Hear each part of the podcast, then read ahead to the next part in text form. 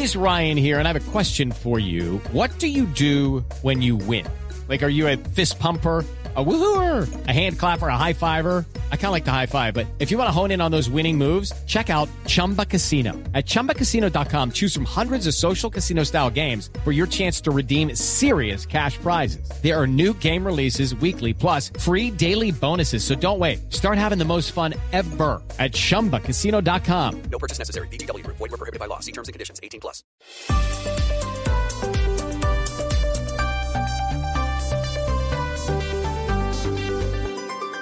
Seguimos conectados en Mañanas Blue. Desde este momento dirige Camila Zuluaga. Son las 10 de la mañana, 33 minutos. Aquí seguimos conectados con ustedes en Mañanas Blue. Vamos hasta la una de la tarde. Ya saben que desde ya pueden escribirnos al 301-764-4108, que es nuestra línea de WhatsApp. Y seguimos conectados también a través de nuestro canal de YouTube de Blue Radio en vivo. Ahí ustedes ingresan a YouTube, ponen Blue Radio en vivo y aparecemos eh, nosotros y también nuestro chat, en donde los leemos, vemos sus comentarios, preguntas, respuestas muchas veces a lo que nosotros estamos diciendo al aire. Y este año, este año tenemos varias elecciones en el continente. Es un año electoral importante para América Latina, Gonzalo. Y por eso, pues la noticia que llega desde Ecuador, que venimos comentando desde muy temprano, incluso desde ayer, pues es aterradora, porque uno empieza a ver en ese país vecino cómo pareciese que estuvieran experimentando lo que vivió Colombia en el año 1989, en donde asesinaron a varios eh, candidatos presidenciales y vemos tristemente algo que hemos comentado muchas veces y hemos hecho incluso programas enteros, Gonzalo, sobre cómo el narcotráfico y los carteles de la droga ya se volvieron carteles transnacionales y continentales. Es decir, los carteles mexicanos están en todo el continente y pues ahí está la demostración en Ecuador. Sobre todo, Camila, en ciudades como Guayaquil, ¿no? En donde el narcotráfico ha permeado por completo esa zona del Ecuador. Carteles mexicanos, carteles ecuatorianos. Hemos narrado aquí una cantidad de veces estos, estos motines que se registran en el Ecuador en donde cientos de reos son asesinados eh, por la lucha por el control de las bandas criminales dentro de los penales y cómo ese control dentro de los penales de alguna u otra forma influye también en lo que ocurre en las calles. Hace un mes, Camila, o tres semanas asesinaban al alcalde de Manta. Eh, Manta, ciudad costera, que tiene un puerto muy importante para el Ecuador. Eh, y a Según también fue asesinado por miembros, por sicarios del narcotráfico, de bandas ligadas al narcotráfico.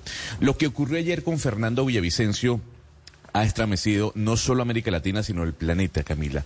Era un hombre que, si bien es cierto, eh, no había ocupado eh, o no tiene una larga trayectoria en cargos selectivos, tenía un amplio recorrido en el sector o en el mundo periodístico había denunciado a lo largo de su carrera eh, eh, a una gran cantidad de personeros dentro de la política ecuatoriana que estaban ligados al narcotráfico.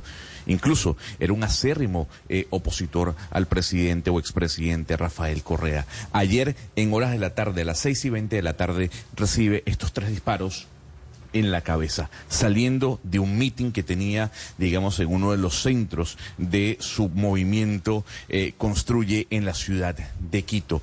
Hay muchas preguntas, Camila, y muchas preguntas eh, que tienen que ver con, uno, ¿qué pasó con la seguridad del candidato? Él había dicho el día anterior, o sea, antes de ayer, que le habían recomendado utilizar chaleco antibala Incluso su esposa se lo recomendó, pero él dijo que no, que el mejor chaleco antibala era la población que lo rodeaba. Era el segundo candidato con más favorabilidad en llevarse las elecciones que ocurrirán dentro de nueve días en el Ecuador. Pero también hay que preguntar qué pasó con el carro blindado del candidato. Eh, Villavicencio aseguraba en su, en su discurso, Camila, que Ecuador se había convertido en un narcoestado y proponía un restablecimiento, una reforma por completa de lo que tiene que ver con la policía y con la Fuerza Armada. Esto es crónica de una muerte anunciada. Podríamos eh, utilizar el título de la obra de Gabriel García Márquez para hablar del asesinato del candidato Villavicencio en Ecuador. Hace algunos días, en una entrevista que dio el candidato presidencial en su país a un periodista que se llama Carlos Vera, le advirtieron precisamente que lo podían asesinar, como efectivamente pasó. Este fue una parte de la entrevista en donde le advertían que a él le podía terminar pasando lo que a muchos candidatos presidenciales en su momento, en 1989, les pasó aquí en Colombia. Y si esa es la labor de un presidente, usted se va a pasar porque son ganando. recursos públicos, sí, Carlos. Que calibrarlos permiten financiar, como decía nuestro lema, toda aquella plata para lo que hoy falta. Pero usted se va a armar con una cantidad de enemigos y de resistencia y de oposición que no lo van a dejar gobernar. O sea, no es mejor estabilizar el país, lo que yo decía al principio, enderezar el barco y dejar eso para el segundo periodo. Dejar un barco conducido por delincuentes sería peligrosísimo, Carlos. Y yo voy a tener 10 millones, 18 millones de amigos y unos 40 mil HDP enemigos. Y me sentiré orgulloso de tener esos enemigos y tener un país entero de amigos con educación, con salud, con obra pública. Me siento honrado. Además, yo lo puedo hacer porque no soy nada. Usted lo puede hacer porque no ha estado en el poder. Porque no pierdo nada, no tengo nada que perder, Carlos. Sí, puede perder la vida. no tengo nada que con perder. lo que está haciendo, Todo que ganar. Con lo que está haciendo y provocando, debe perder. ¿Sabe qué, qué es lo más importante para que usted cumpla su plan? ¿Qué? Que esté vivo, pues que llegue al poder. Estoy vivo. Ajá, ahora. ¿Cuál es la forma? ¿Si vio cómo acabó Luis Carlos Galán en Colombia? ¿Qué hice yo en Chone? ¿Se acuerda cómo acabó Luis Carlos Pero por Galán? supuesto. Es muy temprano. ¿Qué hice yo en Chone? Sí, desafiar a todos. Este país, Carlos, este país, la gente de este país, lo único que necesita es un liderazgo valiente y honesto. Cuando hay ese liderazgo, se puede conquistar ¿No- no todo. cree que y cuando para- pierde el miedo, empieza a ganar todas las ¿No batallas. cree que para cumplir lo primero que necesite es sobrevivir? Uno no transar, sobrevive no perdiendo el negociar, miedo. sobrevivir. Los que transan con las mafias son derrotados y tienen su propia funeraria por adelantado. Pues Camila, lo, lo, qué premonitorio, pues, porque además, eh, como veíamos, el periodista Carlos Vera tenía clarísimo que esta podía ser muy probablemente la suerte del candidato eh, Villavicencio. Pero lo que le quería eh, agregar, Camila, es que esto deja al Ecuador en una situación bastante compleja, si bien el gobierno ha anunciado que, o el Estado ha anunciado que las elecciones no se cambian, que se mantienen, ya son ya la próxima semana. Recuerde usted que estas elecciones eh, anticipadas se dan como resultado de la aplicación por primera vez de un mecanismo que se creó en la Constitución de 2008 que se llama la muerte cruzada. Y una de las razones para que un presidente llame a, hacer ese mecanismo es la que usó el presidente Guillermo Lazo, el estado de grave crisis política y conmoción interna. Es decir, si eso estaba pasando en mayo, cuando el presidente Guillermo Lazo decidió eh, eh, cerrar la asamblea y además eh, llamar a nuevas elecciones, imagínese eh, cuán más crisis política y conmoción interna hay hoy en día eh, de cara a estas elecciones. Es decir, las elecciones que iban a ser supuestamente la solución, desde mi punto de vista, van a ser ahora un nuevo problema. Yo tengo una pregunta, Claudia, en términos eh, de las encuestas, ¿cómo estaban las encuestas? Sé que Gonzalo nos estaba diciendo que el candidato Villavicencio era el segundo, digamos, como en opción y en intención de voto, pero en estos momentos las fuerzas en Ecuador están ¿cómo? O sea, ¿cuál- ¿cuáles son eh, los vaticinios que se hacen de quién puede ganar las elecciones presidenciales o quién las iba a ganar hasta que pasó lo que pasó ayer? Hay tres encuestadoras que son las principales. Una se llama Click Report, otra se llama Numa, la otra le, debo el, el dato, pero en todas esas, la que aparece punteando en las encuestas con alrededor de entre el 26 y el 30% de la intención de voto es eh, la candidata Luisa González. Luisa González es eh, representante del Movimiento de la Revolución Ciudadana, eh, es decir, afín al expresidente Rafael Correa. Luego, eh, en esas encuestas aparecen o en algunas el señor Yacu Pérez, candidato de la Alianza Claro que se puede, o eh, otro de los candidatos de, lo, que se, de apellido Sonnenholzner eh, y eh, en tercer lugar Pérez. Pero como hemos oído esta mañana con diferentes testimonios que han dado a, Mañanas Blue, personas desde el Ecuador, eh, para la campaña, para gente que trabaja en la campaña o que trabajaba en la campaña de Guillermo Villavicencio, había una intención de esconder la popularidad que tenía Guillermo Villavicencio y, eh, según estas personas, sus opositores políticos pues ya habían tenido que empezar a aceptar que en sus encuestas internas eh, Guillermo Villavicencio aparecía de segundo. No obstante, Camila, como le digo, las encuestadoras pues que, que, que, que digamos más eh, son reconocidas, que son tomadas en cuenta por los medios de comunicación, no ponían a Guillermo Villavicencio en los tres eh, primeros lugares y ponen eh, a los tres, las tres encuestadoras a Luisa González de, de este movimiento del que ha sido parte o que ha fundado y liderado el expresidente Rafael Correa. Para esta hora, Camila, le tengo invitado. Gabriel Bedón encabeza la lista de asambleístas por Pichincha, la provincia en donde se encuentra Quito, por el movimiento Construye Movimiento, del que era líder Fernando Villavicencio, y ayer estaba muy cerca del candidato hoy asesinado. Señor Bedón, gracias por acompañarnos a esta hora en Blue Radio y de antemano nuestro más sentido pésame. Muchas gracias a ustedes. Muy buenos días. Eh, a ver, candidato Bedón, la consulta tiene que ver sobre las amenazas que existían eh, eh, sobre el candidato. Eh, ¿Cuál era la información que ya ustedes tenían al interno del partido, más allá de lo que se puede escuchar en entrevistas sobre el sicariato que ayer se confirmó? Nosotros teníamos en el, en el movimiento y en la campaña alertas que eran de Voz Populi sobre el peligro que corría la vida de Fernando y de algunos candidatos. Esto ha comenzado desde algún tiempo atrás por las mafias enquistadas en el poder y por el crimen organizado, a sembrar el pánico en la población ecuatoriana, asesinando actores políticos. Hace dos semanas hubo el asesinato de Agustín Intriago, alcalde de Manta, una ciudad, ciudad puerto de, de Ecuador, una ciudad principal de Ecuador. Hace tres meses hubo el asesinato de Ryder, de un candidato también aquí en el Ecuador. Entonces, esto es algo orquestado por mafias internacionales, por crimen organizado, que quieren sucumbir pánico, que quieren llamar el pánico a la población y quieren que nosotros nos rindamos y que dejemos que ellos se lleven el país a peso. Entonces nosotros conocíamos estas amenazas, pero nosotros teníamos fe que la Policía Nacional lo resguarde y lastimosamente el día de ayer a las seis y treinta de la tarde eh, fallaron todos los protocolos de logística y de seguridad y fue, fue vilmente asesinado nuestro líder Fernando Villavicencio y con él se llevaron la esperanza de que podamos tener una persona con la lucha anticorrupción desde el gobierno nacional en el Ecuador. Señor Bedón, usted dice que el crimen de Fernando Villavicencio fue ejecutado por el crimen organizado, pero detrás de esos criminales, ¿quién está? ¿Hay unos intereses y unas motivaciones políticas o exactamente cuál fue el móvil de, del, del, asesinato de, del señor Villavicencio? Mafias internacionales que están eh, en Ecuador. Fernando ha venido denunciando con valentía toda su carrera política, cómo eh, nos han robado por medio de la corrupción, tanto por acción o por inacción en el Ecuador. Yo creo que es un momento muy complicado para dar nombres puntuales porque tenemos que dejar a la justicia de nuestro país, a quien pido celeridad, entereza y transparencia en este proceso.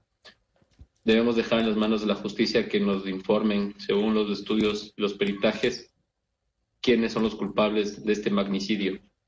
Pero estamos seguros que son mafias internacionales, crimen organizado, transnacionales y mafias que también están enquistadas en la política. Señor Bedón, ¿ustedes van a, eh, a, poner a alguien a suceder como candidato a la presidencia que pueda participar este 20 de agosto en las elecciones eh, y que suceda a Fernando Villavicencio o no van a presentar ningún candidato? El artículo 112 de la Constitución del Ecuador lo, lo permite así. Nosotros en este momento hoy estamos llorando a nuestro líder eh, a partir de, de que se acabe el duelo nacional que nos hemos convocado. tendremos un poco más la claridad de lo que vamos a realizar como movimiento. Vamos a reunirnos en las próximas horas, todos los que somos parte del Comité Ejecutivo Nacional, para analizar y tomar las acciones pertinentes en pro de la democracia y en pro de rescatar la valentía en nuestro país. Y trataremos de que no quede impune este asesinato y que no sea en vano que un valiente haya ofrendado su vida por los ecuatorianos. Claro. Señor Bedón, y como le decíamos desde un principio, nosotros aquí en Colombia sabemos lo que ustedes están pasando porque aquí ya lo vivimos. Hace algunas décadas lo vivimos con los carteles del narcotráfico y cómo penetraron todas las instancias del poder, incluso llevándose la vida de varios líderes políticos. Pero Dicho esto, nosotros lo experimentaron, lo experimentamos con carteles de la droga colombianos. Usted lo que nos está diciendo es que detrás de este asesinato y de estas muertes está el crimen transnacional y principalmente los carteles de la droga mexicanos. ¿Por qué razón Ecuador terminó metido dentro de este panorama de los carteles de la droga de México? ¿Por qué terminaron ustedes incrustados en este crimen transnacional cuando, que yo sepa, usted me corregirá, pues no se conoce realmente de grupos al margen de la ley o de carteles de la droga que tengan origen en el Ecuador. Mm, Colombia, tierra querida, como dice la canción, les agradecemos porque ustedes nos entienden lo que estamos viviendo ahora, ustedes los vivieron décadas atrás. Luis Carlos Galán, un ejemplo de ellos, así como otros actores políticos. El Ecuador, por tener una moneda internacional como el dólar, y el Ecuador, haber sido tradicionalmente un país de paz, era tierra fértil para que las mafias internacionales y el crimen organizado vengan a desestabilizar nuestras instituciones de seguridad. Y por el dólar es que es el Ecuador muy atractivo para esta, para esta situación. Eh, en efecto, como usted bien menciona, Camila, nuestro país no ha sido tradicionalmente identificado como un país que tiene unas mafias que tienen tentáculos internacionales. Más bien nosotros hemos caído presos de los tentáculos internacionales de las mafias y carteles de distintos países, en lo cual nosotros esperamos la, la colaboración internacional de todos los países de la región para que podamos esclarecer este magnicidio. Evidentemente nosotros siempre hemos construido un país de paz, Claro, y esa colaboración internacional, señor Bedón, que usted, eh, de la que usted habla, ¿ha habido alguna respuesta, no digo ahora, sino antes de la situación que se estaba viviendo en el Ecuador? Por ejemplo, algún contacto con México, con las autoridades mexicanas, con los políticos de ese país o incluso con, eh, con Colombia? ¿Ha habido eh, ya ese diálogo en torno a que finalmente pues Ecuador terminó sumido en, en una situación muy compleja por cuenta de lo que usted acaba de explicar? Tengo entendido que el gobierno saliente ha realizado algunos esfuerzos. Ahora, obviamente, todos han sido fracasos, pero entiendo que ha habido, ha habido conversaciones y diálogos por la seguridad de la región. Eh, agradezco profundamente al gobierno americano, quienes siempre han estado tratando de ayudar en desarticular los tentáculos de las mafias internacionales dentro del Ecuador. Eh, esperamos que nosotros ahora se pueda acelerar los pasos para poder llegar a tener paz en la región y desarticular por una vez y una gran vez a todas las mafias internacionales que están enquistadas en los poderes a través de políticos títeres que tienen a ver, Fíjese, señor Bedón, que hay algo que, usted menciona que llama muchísimo la atención y lo comentábamos al principio de la conversación. Y tiene que ver con las fallas de seguridad que hubo a la hora de la salida del ex candidato. El vehículo no estaba blindado, hubo una falta de seguridad, la recomendación del chaleco antibala que él ya había mencionado el día anterior. ¿Usted cree que también hubo complicidad interna de la seguridad que estaba cuidando al ex candidato Villavicencio?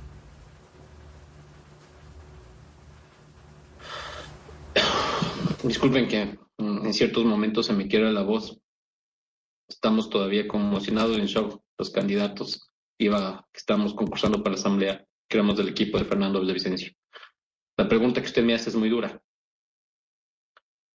porque en estos momentos de shock uno puede dejar en un momento actuar sin razón. Por eso me tomo un tiempo para responderle. Pero yo creo que es un compendio de algunas cosas. Evidentemente, dentro de la Policía Nacional, alguien actuó mal. Pero también debe haber gente que, que no sabía de esto y que no está involucrada. Yo creería que se descuidaron al pensar de como nosotros estamos en la capital del país y en el lugar en el mitin donde estábamos es una calle céntrica. En el lugar donde estábamos a la derecha hay una agencia bancaria, a la izquierda hay agencias comerciales, hay cámaras de seguridad por todos lados. Eh, a nadie se le hubiera ocurrido o se le hubiera imaginado. Bueno, o al menos a casi nadie de la gente que no está dentro de los servicios de las fuerzas de seguridad, se nos hubiera ocurrido que en este lugar surgiera un atentado, un magnicidio. Por lo estábamos en el sector comercial y sector bancario del centro norte de Quito. Ah, con esto no quiero deslindar ni tampoco a alguien apuntar que haya culpables. Debemos esperar lo que diga la justicia. Lo que es innegable es que este magnicidio si le pasó a un candidato que tenía resguardo de la policía, nos puede pasar a cualquiera de los ciudadanos y nos ha venido pasando. En lo que va del año, más de 4.000 personas han muerto por sicariato en nuestro, en nuestro país. Evidentemente, algo está muy mal dentro de las fuerzas del orden nacional. Sí, y, en ese sentido, candidato, de no descartar de pronto una posible infiltración eh, pues dentro de la policía. Eh, quisiera que nos cuente un poco en qué medida el narcotráfico está condicionando toda la vida del Ecuador, en qué medida pues tiene poder dentro de la justicia, dentro de la policía, dentro de la política, algo que como le decía Camila, pues Colombia ya lo vivió, pero quisiera que nos cuente a, qué punto ha llegado el narcotráfico a controlar parte del poder público en, su país.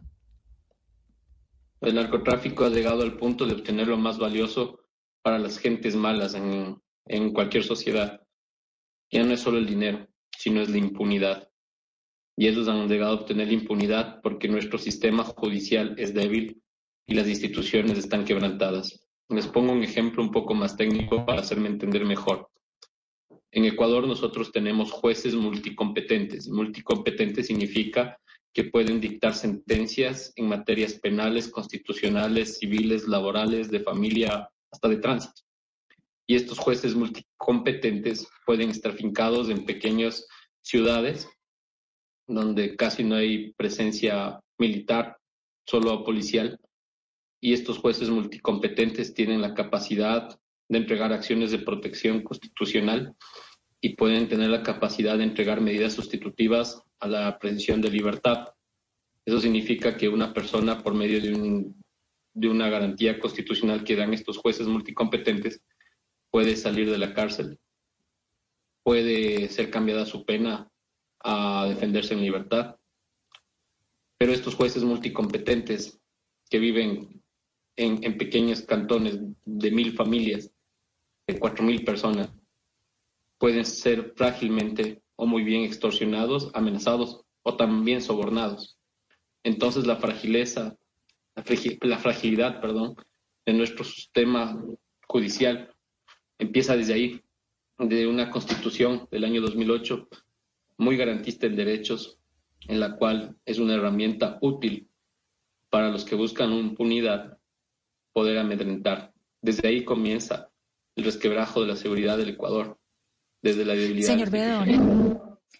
Señor Bedón, precisamente si nos referimos a, ese, a ese sistema que sería el que estaría haciendo la investigación, hemos hecho de, durante toda esta entrevista pues la comparación con el asesinato de Luis Carlos Galán y uno de los, de, los asuntos que sucedió en el asesinato de Luis Carlos Galán es que pues llevaron a la cárcel a una persona que era inocente y estuvo muchos años en la cárcel precisamente por esa presión mediática y de la, de, la opinión pública pues para que cogieran a un culpable. Eh, de acuerdo con lo que usted ha visto, ¿qué tan confiable es es el sistema eh, de investigación, qué tanto se puede confiar en el sistema de investigación en el Ecuador de este asesinato y además eh, qué sabe usted de la cooperación judicial que tiene con otros países como Colombia. Eh, son, son tiempos distintos. Al, al doctor Luis Carlos Galán, si no me equivoco, lo asesinaron en el año 89 o 90, hace 33, 34 años atrás. Ahora ha avanzado mucho la tecnología y creería que estos falsos positivos que estuvieron detenidos en el caso de Luis Carlos Galán, acá no podría repetirse, porque hay mucha evidencia, hay mucha evidencia guardada en videos eh, de cómo sucedieron las cosas. Lo que hay que investigar es los tentáculos de las personas que pusieron el dinero para que se ejecute este sicariato. Sí. Eh, yo creería que va por ahí la situación. Eh, vamos por los peces gordos, no por la, por la primera línea donde se rompe el, el cordón más delgado. Sí, señor Bedón, eh, es de público conocimiento que las relaciones del doctor Villavicencio con el expresidente Correa eran muy malas. Uno diría que más que contradictores políticos, estamos hablando de una enemistad, eran enemigos realmente, porque así lo hace ver las declaraciones del, del expresidente Correa. Y en ese sentido le pregunto yo, eh, doctor Bedón, ¿cuál es el mensaje que le envían ustedes desde Construyen desde Construye al, al expresidente Correa. ¿Cuál es el llamado que ustedes le están haciendo en este momento al expresidente Correa, dada esa, esa enemistad pública que existía de parte del doctor Correa o del expresidente Correa con el doctor Villavicencio? Ningún mensaje, no. De mi parte, como Gabriel Bedón, ningún mensaje. No tengo por qué darle mensajes a una persona que está prófuga de la justicia de su país.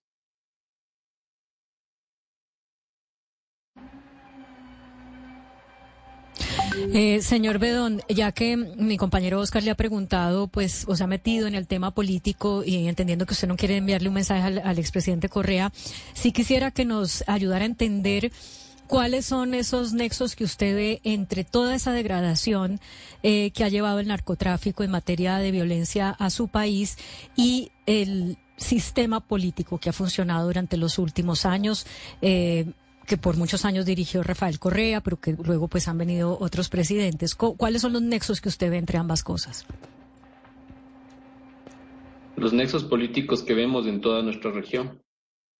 Hay una, hay una tendencia política que sobre pretexto de la reivindicación de los derechos sociales utiliza los mismos para mantener caudillismos fuertes y que nosotros tengamos que sufrir desquebrajamientos sociales bárbaros. No podemos dejar de hablar de lo que sucede en Venezuela.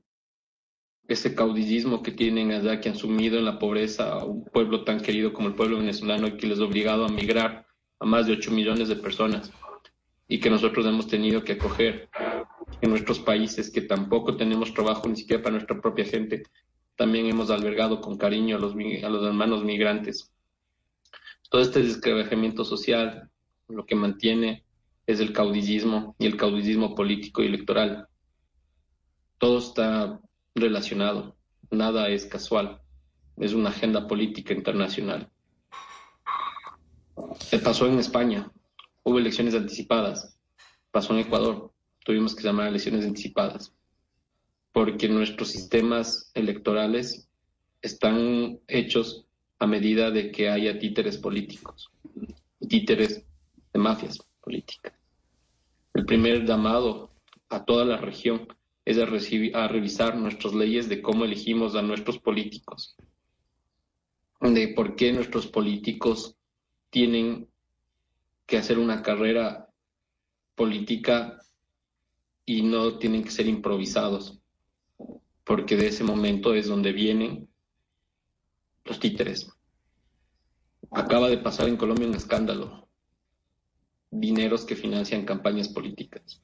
No sucede solo en Colombia, eh, sucede en todos lados.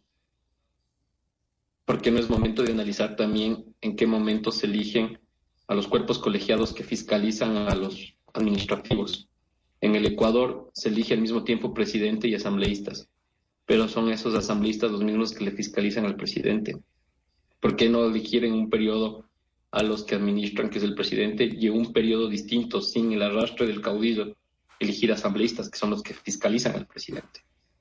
Tenemos que hacer un debate general en la región de cómo mejorar nuestros códigos de la democracia, nuestras leyes electorales, para mejorar y garantizar a nuestros ciudadanos que tengamos políticos capacitados y no politiqueros improvisados. Hago un llamado y los crean ustedes y tengan la certeza de los partidos políticos que se opongan a esto, esos son los primeros corruptos. Pues don Gabriel eh, Bedón, mil gracias por estar con nosotros. Como le decíamos desde el principio, nuestro sentido pésame. Un saludo muy especial eh, desde Colombia y tiene usted razón en lo que estaba diciendo del llamado continental a revisar las estructuras que tenemos institucionalmente a nivel electoral para mirar qué podemos cambiar y que no tengamos estos escándalos que usted menciona, como el que estamos viviendo nosotros en Colombia de financiación irregular de las campañas políticas. Gracias por haber estado aquí con nosotros en Mañanas Blue. Un saludo muy especial y cuídese mucho. Le agradezco mucho, Camila. Le agradezco a todos. Le mando un abrazo fuerte al pueblo colombiano. Somos uno solo, Ecuador y Colombia. Nos une muchas cosas. Nos une más este espíritu patriótico, estos mismos colores en la bandera, este mismo idioma y más que todo estas mismas ganas de que nuestros pueblos salgan adelante. Les agradezco que tengan un excelente día. Un saludo muy especial. Claudia, qué duro lo que nos acaba de decir el señor Bedón y bueno, pues todo el shock en el que están en ese país y sobre todo el eh, movimiento del eh, candidato Villavicencio, el movimiento construye. Pero fíjese cómo lo que nos dice el señor Bedón era exactamente lo que nos decía ayer Elizabeth Ungar, cuando estábamos hablando de si es que no era posible en Colombia llegar al poder eh, haciendo, eh, sin tener que hacer alianzas non santas y sin tener que recibir dinero de más. Y ella era eso lo que decía, decía, hay que cambiar y hay que reformar cómo estamos eligiendo la gente del Consejo Nacional Electoral, cómo están nuestras instituciones que fiscalizan ese tema electoral, porque si no, esto no va a cambiar.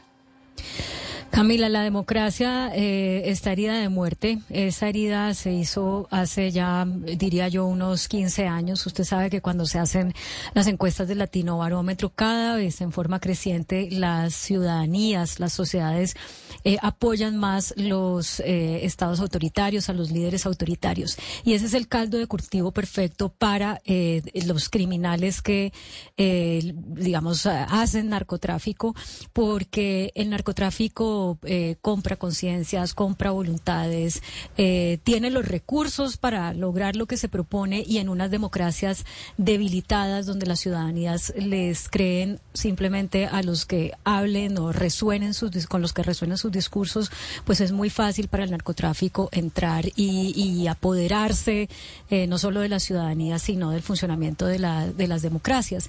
Y es muy triste que esto pues le esté pasando al Ecuador eh, a pesar del espejo que había en Colombia.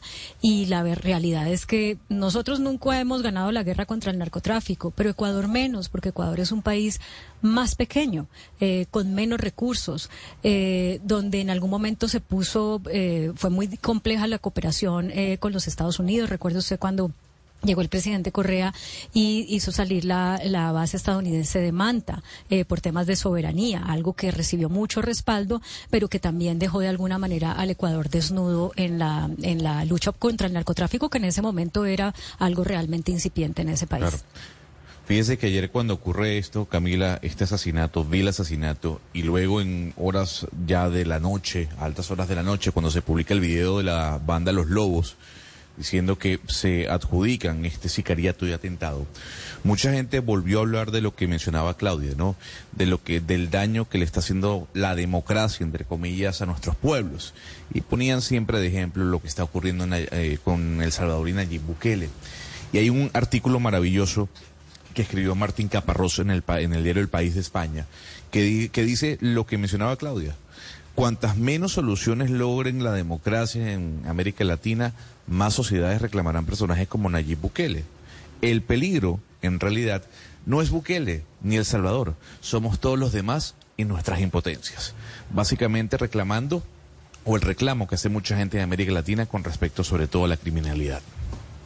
A uno le llama la atención, Gonzalo, que la gente hable de 1989, de la época del narcotráfico eh, en la política, como si fuera algo pasado. El narcotráfico está perfectamente eh, vivo en la política colombiana.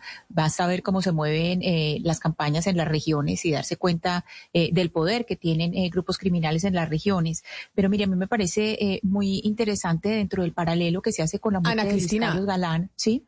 Pero, pero, a ver, Obviamente el narcotráfico sigue, pero nunca como vivimos nosotros en 1989 en Colombia. O sea, en Colombia esa lucha contra el narcotráfico, si bien no la hemos ganado, no estamos viviendo lo que se vivió en esa época, en donde teníamos, tuvimos cuántos candidatos presidenciales eh, fallecidos ese año. Asesinados, Camila. Eh, fueron asesinados. Sí, fueron asesinados Luis Carlos Galán, Jaime Pardo Leal, fue asesinado eh, eh, eh em, eh, Pizarro. Carlos Pizarro. Eh, Carlos Pizarro, León Gómez. Eh, Bernardo pues, Jaramillo también. Bernardo, Jaramillo Es decir, sí. no es. Claro, es, que, nosotros hemos exterminado el narcotráfico. Claro. Pero claramente no, estamos viviendo lo que se vivía en esa época. Porque, pues, lo que pasa, Camila, sí se ha logrado avanzar mucho en el país. Lo que pasa, Camila, es que en ese momento el narcotráfico estaba tratando de entrar y por eso estaban matando a todo el mundo. El narcotráfico estaba tratando de entrar y por eso fue esa época, esa época tan horrible. Pero fíjese lo que se comenta, por ejemplo, ahora de Santofimio. Santofimio está en las calles, está en las calles, él que estuvo eh, involucrado en el crimen de Galán y está en las calles y, y, haciendo política. Pero eh, con respecto a, Ecuador, eh, perdón, Hugo Mario, hay algo que es importante y es sobre las elecciones. Es que a Galán lo mataron nueve, nueve meses antes de las elecciones. Al señor Villavicencio lo mataron 10 días antes. Entonces la elección de ese nuevo candidato, y, fíjese que siempre no quieren decir qué van a hacer, y la elección de ese nuevo candidato es algo fundamental, es que son, son 10 días los que tienen ellos, y lo único que ha dicho el, presidente Guillermo Lazo es, primero, no se suspenden elecciones, y segundo, los dos decretos que ha sacado, que es tres días de luto nacional, pues y, esto, y este estado de excepción de, de 60 días, pero, pero vienen unas elecciones y, y, ese hueco queda ahí, o sea, no, no, no hemos podido saber qué va a pasar. Sí, es muy, es, es, lamentable y la verdad preocupante lo que pasa en América Latina y como lo venimos diciendo aquí en estos micrófonos desde hace rato, como el narcotráfico y los carteles de la droga ya no son organizaciones locales, son organizaciones internacionales que tienen tentáculos en todo el continente y así se está eh, evidenciando en Ecuador en estos momentos. El candidato con el que estábamos hablando, Gabriel Bedón, que encabeza la lista de asambleístas por Pichincha del movimiento Construye, que es el movimiento del candidato Villavicencio a quien asesinaron ayer. Estuvo acá, tenemos este video. Quienes están conectados con nosotros a través de nuestro canal de YouTube en Blue Radio en vivo lo pueden ver. Si no, está el audio precisamente de cómo estaban juntos el candidato a la asamblea, el señor Bedón, que ustedes acaban de escuchar, con el eh, líder Villavicencio que fue asesinado ayer. Y por eso escuchaban ustedes la voz entrecostada de nuestro invitado por la conmoción de lo que pasó ayer en Ecuador. Este es el momento en donde estaban juntos minutos antes del asesinato.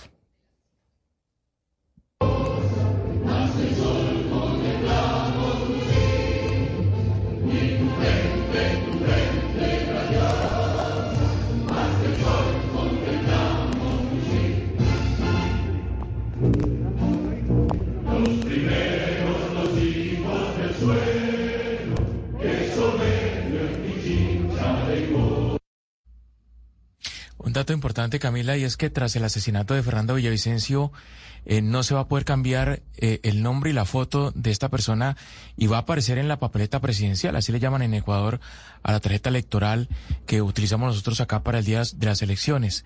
El, el movimiento Construye seguramente va a elegir en las próximas horas, va a escoger a un sucesor, a un candidato nuevo, pero el nombre y la fotografía de Villavicencio va a aparecer en la papeleta presidencial y los votos, obviamente que se marquen por Villavicencio, va a ser para el candidato del movimiento Construye, que era el movimiento que avaló a este candidato asesinado en las últimas horas. Sí, mire, Hugo Mario, a propósito de esa lista tan, tan cruel de, de, víctimas del narcotráfico y de la violencia política en Colombia, habría que agregar también al doctor Álvaro Gómez Hurtado, también asesinado, el doctor José Antequera, también asesinado. Pero es que el doctor Villavicencio, en una de las, una de las últimas entrevistas que concedió, él decía que esa corrupción que había que combatir también involucraba a la Policía Nacional del Ecuador. lo decía en esos términos. De tal manera que él tenía también muchos enemigos internos enquistados en el Estado que estaban dispuestos también a acabar con su vida. De tal manera que lo que, lo que dice Camila es totalmente cierto. El poder del narcotráfico como una transnacional que está hoy en día haciendo daños en, todo, en todos los países estaba particularmente enquistada en el Ecuador. Pero es que más el, el reto que tiene Ecuador, yo no sé si Colombia lo, lo sufrió en términos eh, proporcionales. Uno viendo acá los datos de homicidios, eh, realmente la trepada de la violencia es algo, yo creo que en Colombia ni siquiera se vivió. En Ecuador, en el 2018, la tasa de homicidios por cada 100.000 habitantes era de 5. Ecuador llegó a ser el segundo país con la tasa más baja de toda América Latina. Logró un descenso muy importante a partir del 2011 y ahí se situó Camila entre 6 y 5 durante varios años. Hoy, la tasa de homicidio de Ecuador por cada 100.000 habitantes es 25. Eso quiere decir que aumentó 500% en cuatro años. Eso es algo absolutamente salvaje y pues el reto que tiene allá la política y la justicia, pues de verdad es, es, un dinosaurio que se les creció en cuatro años de una manera que yo creo que ningún país está preparado para que se le crezca la tasa de homicidios por cinco en cuatro años. Y otra cosa que también aumentó significativamente fue el número de personas en las cárceles. En el año 2009 eh, había 11.000 personas en las cárceles de Ecuador. En el año 2021 había 40.000. Y una de las manifestaciones más claras del recrudecimiento de la violencia en ese país han sido las crisis carcelarias, los amotinamientos, los asesinatos dentro de las cárceles y las masacres dentro de las cárceles. Es que realmente esto ha crecido como espuma y el Ecuador no se ha, eh, digamos, fortalecido institucionalmente para hacerle frente a, a esta escalada de violencia. Pero Claudia, la violencia política que vivió Colombia a finales de los 80 y comienzos de los 90 creo que no es comparable con lo que ha pasado en Ecuador ni con lo que haya pasado en ningún otro país del continente. Es que realmente fue, además de lo que hacía Pablo Escobar, de colocar bombas y matar policías, fueron muchos los candidatos presidenciales. Mire, aquí estoy mirando la cronología de estos magnicidios. Jaime Pardo Leal, eh, asesinado en 1987. Luego vino el asesinato de Luis Carlos Galán en 1989, luego el de Bernardo Jaramillo Osa en el 90. Posteriormente fue asesinado en un avión eh, Carlos Pizarro León Gómez, eh, eh, sí, en 1990, y Álvaro Gómez Hurtado en 1995. Eh, o sea, creo que esta violencia no la ha sufrido ningún país de América Latina que yo recuerde, Camila. No, no, no, no, no. Que yo tampoco eh, lo recuerdo, Hugo Mario, por eso tiene razón usted y qué bueno hacer ese recuento de lo que pasó históricamente en nuestro país. Este es un año electoral, no solo en Ecuador. Ahora vamos a hablar también de las elecciones en Argentina, las PASO, que son este fin de semana y que también por cuenta del recrudecimiento de la violencia, de los atracos, de la violencia callejera, pues los candidatos están eh, endureciendo su discurso aún más en términos de seguridad. Allá también se está viviendo ese fenómeno. Vamos a hacer una pausa y ya regresamos aquí en Mañanas.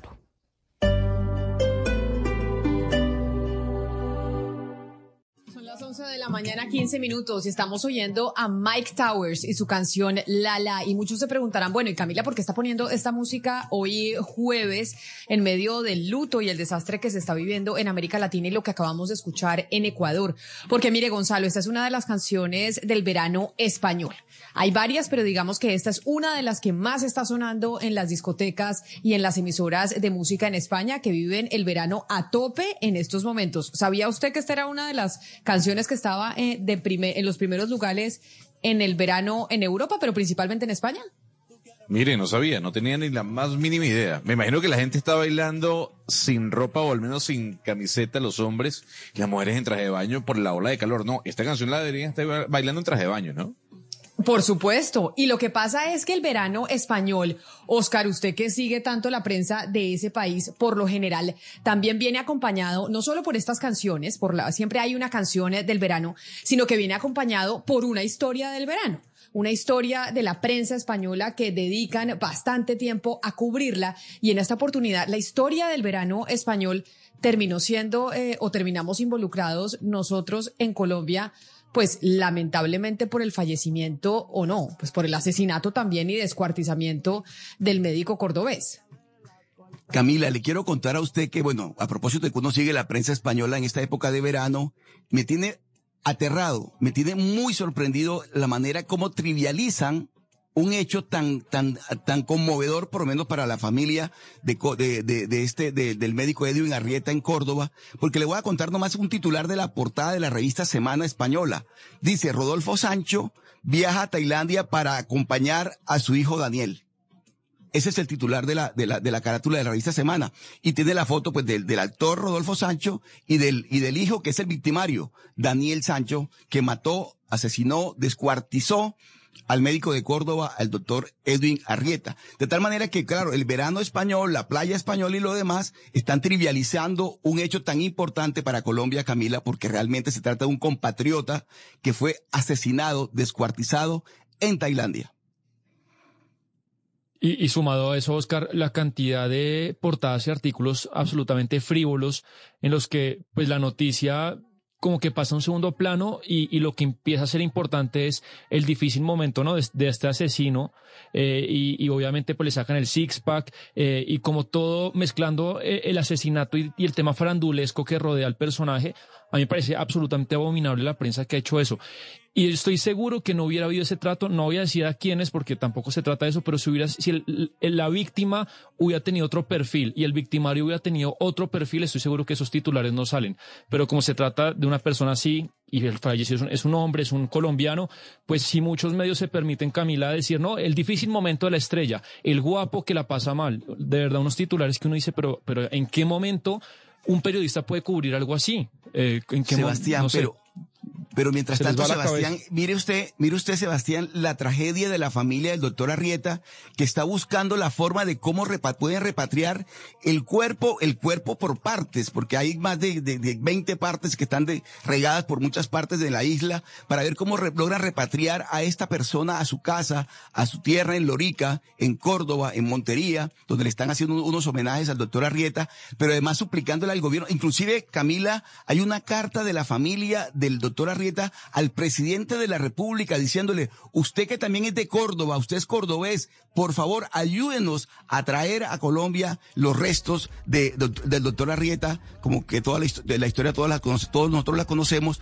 cómo, cómo fue descuartizado por este, este eh, eh, señor eh, español, si uno lo podría llamar señor, a este Daniel, Daniel, Daniel Sancho. De tal manera que la tragedia es, es por todas partes, Camila. Es la tragedia familiar, pero también la, la tragedia de, de, ver cómo una noticia de, con esta magnitud es trivializada, es frivolizada, es farandularizada, porque resulta que es más importante la, la vida del actor español, de su familia, de la pobre, el pobrecito que, le está, que está pasando un mal momento, cuando resulta que hay un colombiano, hay un compatriota nuestro que está allá y que su familia quiere que por lo menos pueda retornar los restos de su cuerpo al país.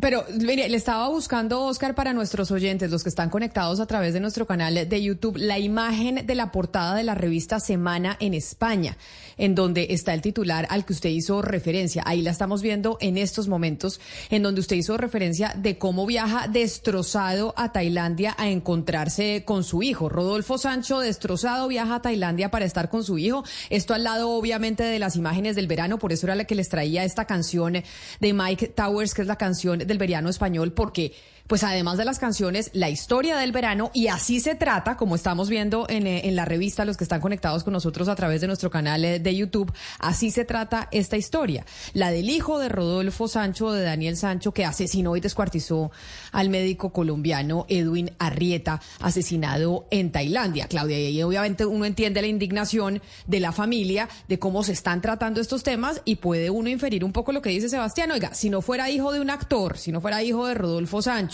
si no hubiera asesinado a un colombiano, si no hubiera asesinado a un alemán, por ejemplo, pues probablemente el tratamiento no hubiera sido como el que le está dando la prensa, la prensa española en estos momentos a esta historia. Y por eso es que es muy relevante el llamado que está haciendo la familia para que Sancho no sea eh, llevado a España, sino que sea enjuiciado y que pague su condena en Tailandia, eh, porque pues definitivamente este, este cubrimiento mediático pues sí es un indicador de que podría tener un tratamiento eh, benévolo en España eh, versus el que podría tener en Tailandia. Pero destacar también, eh, Camila, la, la grandeza eh, de la familia. Eh, la hermana del, del, médico Arrieta daba en declaraciones a los medios o pedía a la señora Darlene Arrieta que no le fuera aplicada la pena eh, de muerte a Sancho. pues que claro, que se hiciera justicia, que cumpla su condena y demás, pero, que, pero que no le fuera aplicada la pena de muerte. Entonces, eso también me parece pues un acto de grandeza, de generosidad en medio de esta tragedia que está viviendo esta familia.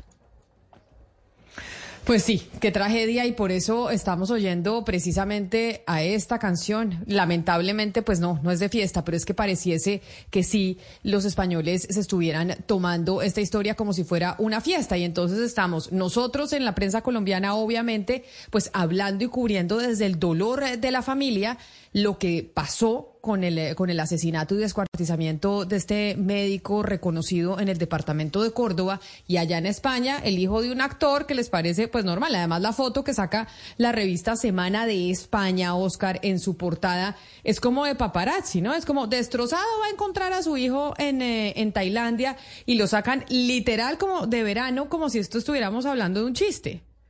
Así es, Camila. Eh, no, es, es, la novela del verano español. Es la novela, así, o sea, el cubrimiento, el enfoque es ese. Y da, y da tristeza, Camila. Conmueve y da dolor porque es que la familia del médico Edwin Arrieta está esperando que, por favor, ya que lo mataron, ya que lo asesinaron, ya que lo descuartizaron en Tailandia tan lejos, que por favor les permitan traer sus restos. Yo le hago un llamado también a la Cancillería para que logre de alguna manera eh, vincularse a, esta, a, este, a este momento de la familia Arrieta y contribuya a que regrese pronto. Se demora mucho tiempo porque Camila, mire, hay que hacer unas pruebas de ADN y resulta que cada parte, cada parte del cuerpo hay que hacerle una prueba de ADN. Es decir, estamos hablando de meses, de meses todavía para que puedan retornar los restos a, Montería, a Córdoba, a Lorica, donde su, tierra natal, donde el doctor eh, Arrieta goza de, mucho aprecio, de mucho afecto por parte de sus paisanos, Camila. Mire, volviendo, Oscar, al cubrimiento de, estos hechos, no es solo la banalización de la que están hablando en la prensa española, eh, Camila y oyentes, sino también, y un poco eh, quiero juntar esto con el asesinato de la patinadora Luzmeri Tristán, y es cuando hay una víctima, usted no entra a juzgar absolutamente nada de la víctima porque la víctima no tiene la culpa de lo que le pasó. Entonces usted no habla, no tiene por qué juzgar ni su orientación sexual, ni cómo manejaba sus sentimientos, ni cómo manejaba su, relación de pareja, ni los detalles de su vida íntima, porque primero que todo lo obvio es una persona que no se puede defender porque está muerta. Y segundo, en su condición de víctima hay una familia que tiene dolientes. Entonces, tanto en el caso del doctor Arrieta como en el caso de Luz Mary Tristán, estamos hablando de personas que fueron eh, víctimas, que fueron víctimas de un asesinato y que por tanto en el cubrimiento se debe, eh, pues se debe darles esa pues con ese carácter, el carácter de víctimas y no revictimizar y no hacerle eso a las familias de ponerlos en un lugar donde solamente se está juzgando por sus actos como si ellos hubieran sido culpables de lo que se, de, lo que se perpetró sobre ellos, de la, del, del crimen que se, que se cometió en ellos. Ahí seguimos eh, los que están conectados con nosotros a través de nuestro canal de YouTube viendo otras portadas de otras revistas del verano español de como dice usted Ana Cristina han banalizado y trivializado el cubrimiento. Y con la indignación eh, de Sebastián de que pongan a este señor Rodolfo Sancho pues en camis sin camiseta con el six pack con el cuerpo completamente eh, perfecto y el drama de Rodolfo Sancho como si el drama fuera para él. No el señor asesinó y descuartizó a un eh, ser humano. Acá estamos, eh, vamos a ponerles otras revistas y otras portadas, además de la portada de la revista Lecturas, además de la portada de la revista Semana, otra 10 eh, minutos, que 10 minutos que también está ahí, en donde, bueno, aparece Sebastián Yatra, que incluso Sebastián Yatra tiene otra de las canciones del verano, esta que se llama Vagabundo, es otra de las canciones del verano español que acompaña la música de Yatra protagonista también de esta época en ese país con esta historia que se cubre como si se estuviera cubriendo esta canción de reggaetón. Y como eso se está cubriendo como si fuera de actores de Hollywood y del verano, de las, de las artistas y de los actores, hay una cosa que no hemos dimensionado, Gonzalo, y que sigue generando noticia, pero que no hemos dimensionado para otras profesiones y es la huelga de los actores y escritores de Hollywood. Porque recordemos que uno de los puntos principales de la huelga de los actores y escritores de Hollywood tiene que ver con la utilización de la inteligencia artificial. Y esa gente está ya en una huelga en California importantísima que puede llegar a paralizar Hollywood tanto que así, tanto así que la ceremonia de los premios Emmy fue postergada. Y esa gente está protestando porque dice, ojo, es que aquí la inteligencia artificial puede terminar reemplazándonos.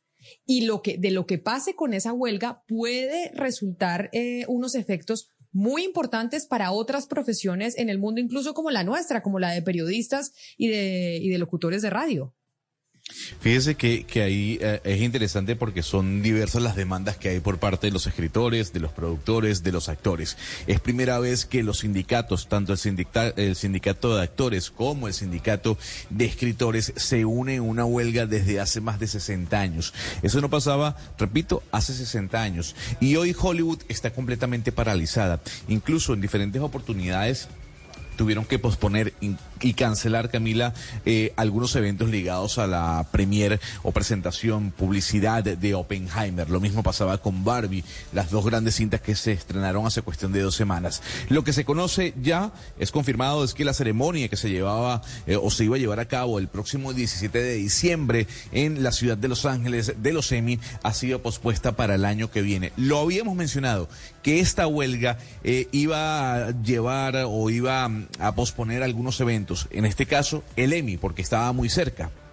Se conoció que la nueva fecha será el próximo 15 de enero en un evento que se va a realizar en el Teatro Peacock de eh, la ciudad de Los Ángeles. Hay que recordar que en este en esta en esta ceremonia HBO es la principal cadena nominada, tiene 127 nominaciones, siendo Succession, The Last of Us y The White Lotus las tres series más nominadas. Y luego ahí le sigue la, la nuestra Camila, la de el señor um, la de Apple, se me fue el nombre, no puede ser Camila, Ted Lasso.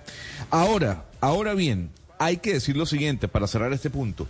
No solo el tema de la inteligencia artificial está en las demandas de los actores y de los escritores. También hay un punto con las plataformas digitales y la plata que tienen que devengar cada uno de los actores, protagonistas y escritores de las cintas o series que se plasman en las eh, plataformas digitales, en este caso como Netflix. Claro, pero esa manifestación o esa huelga que nos parece lejana, que eso es allá de los californianos, de la gente que trabaja en el cine, sé que no es solo el tema de la inteligencia artificial, pero ese punto de la inteligencia artificial es importante para el resto del planeta y para otras muchas profesiones, porque de lo que pase con esa huelga allá en Hollywood puede terminar copiándose lo que suceda en otras eh, profesiones importantes en el planeta. Por eso hay que estar muy pendientes de lo que pasa allá con lo que están pidiendo los libretistas, sobre todo los escritores de Hollywood, y cuál será la respuesta de estos grandes estudios millonarios frente a su petición de la inteligencia artificial y pues por lo menos limitarla en ciertos puntos y que no pueda reemplazar a los humanos en algunos de sus trabajos. Vamos a hacer una pausa y sí, estamos oyendo a Sebastián Yatra con su canción Vagabundo, que es una de las canciones del verano español. Hacemos una pausa y volvemos para hablar de de las basuras en Bogotá y un llamado que hace importante Greenpeace sobre la situación de basuras en la capital.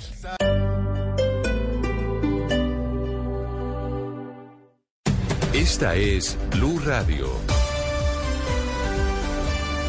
Sintonice Blue Radio en 89.9 FM y grábelo desde ya en su memoria y en la memoria de su radio. Blue Radio, la alternativa.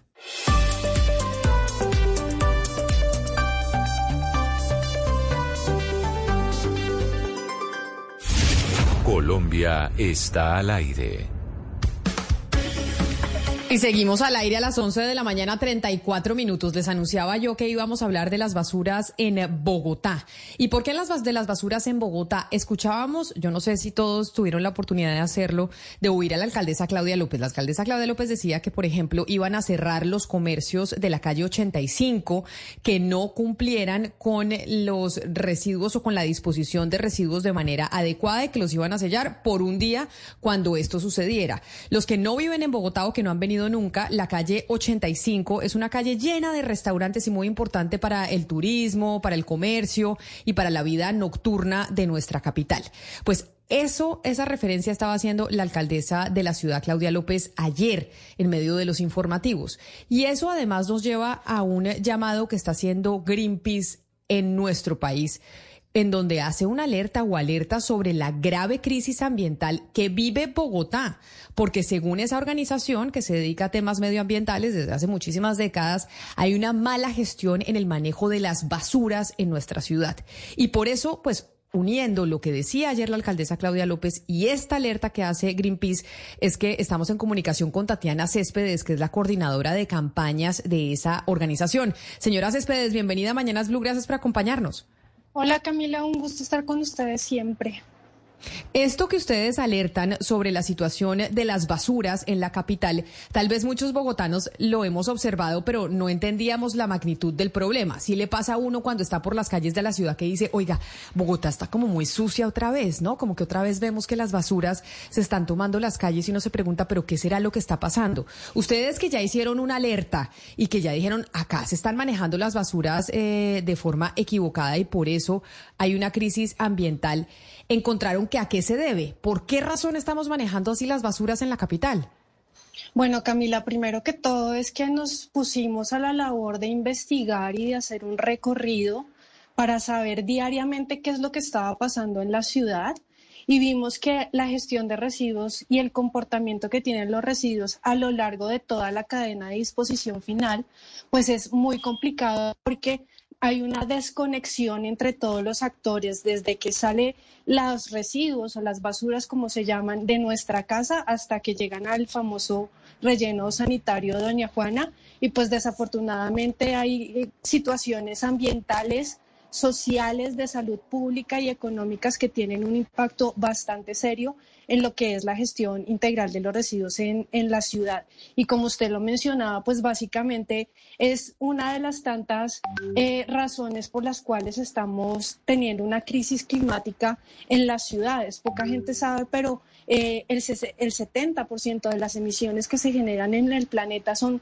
propiamente y netamente de las ciudades. Y parte de eso, pues obviamente tiene que ver con la gestión de residuos. Pero señora Céspedes, un poco lo, que le entiendo y lo que uno también le oye eh, a los políticos, que más ahorita hay un gran problema por el tema de los contratos, es que el problema de fondo es operativo. ¿Cómo sería el ideal de operación de las basuras en Bogotá? Es decir, ¿qué debería hacer el siguiente alcalde? Porque ya esta alcaldía no tiene tiempo para arreglarlo, para de manera operativa eh, hacer que la recolección y, y tirada de la basura sea eficiente y no se presente lo que está pasando. Claro, cuando nosotros empezamos a hacer todo este recorrido, Pedro, nos dimos cuenta de esa desconexión que yo les mencionaba.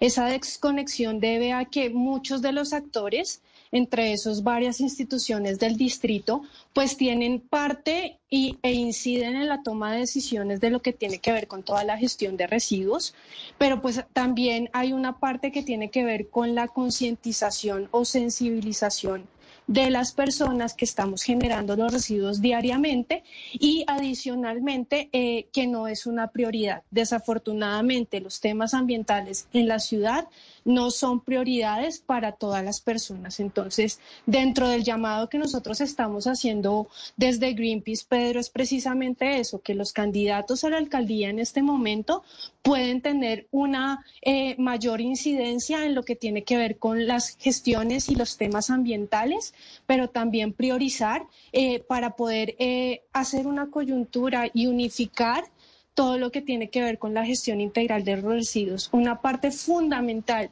y que la gente no conoce es que no se está teniendo en cuenta el trabajo tan valioso que hacen los recicladores de oficio de nuestra ciudad. Es decir, el 100% de toda la tasa de reciclaje que estamos teniendo en la ciudad, que es del 17%, una cifra incipiente, pues básicamente eso también tiene que ver con la eh, eh, labor diaria que hacen estos 25 mil recicladores de oficio y desafortunadamente pues eh, sus demandas sus reclamos tampoco están teniendo en cuenta. Entonces es el llamado que nosotros hacemos desde Greenpeace es que los candidatos a la alcaldía pueden tener una mayor incidencia en la gestión de residuos y también en la parte de priorizar las temáticas ambientales desde la reducción de emisiones de gases de efecto invernadero hasta también la parte de, de gestión de residuos, que es lo que estamos hablando ahorita. Señora Céspedes, esa cifra que usted entrega y es que en Bogotá se recicla solo el 17% de la basura, pues es aterradora porque quiere decir que no reciclamos nada.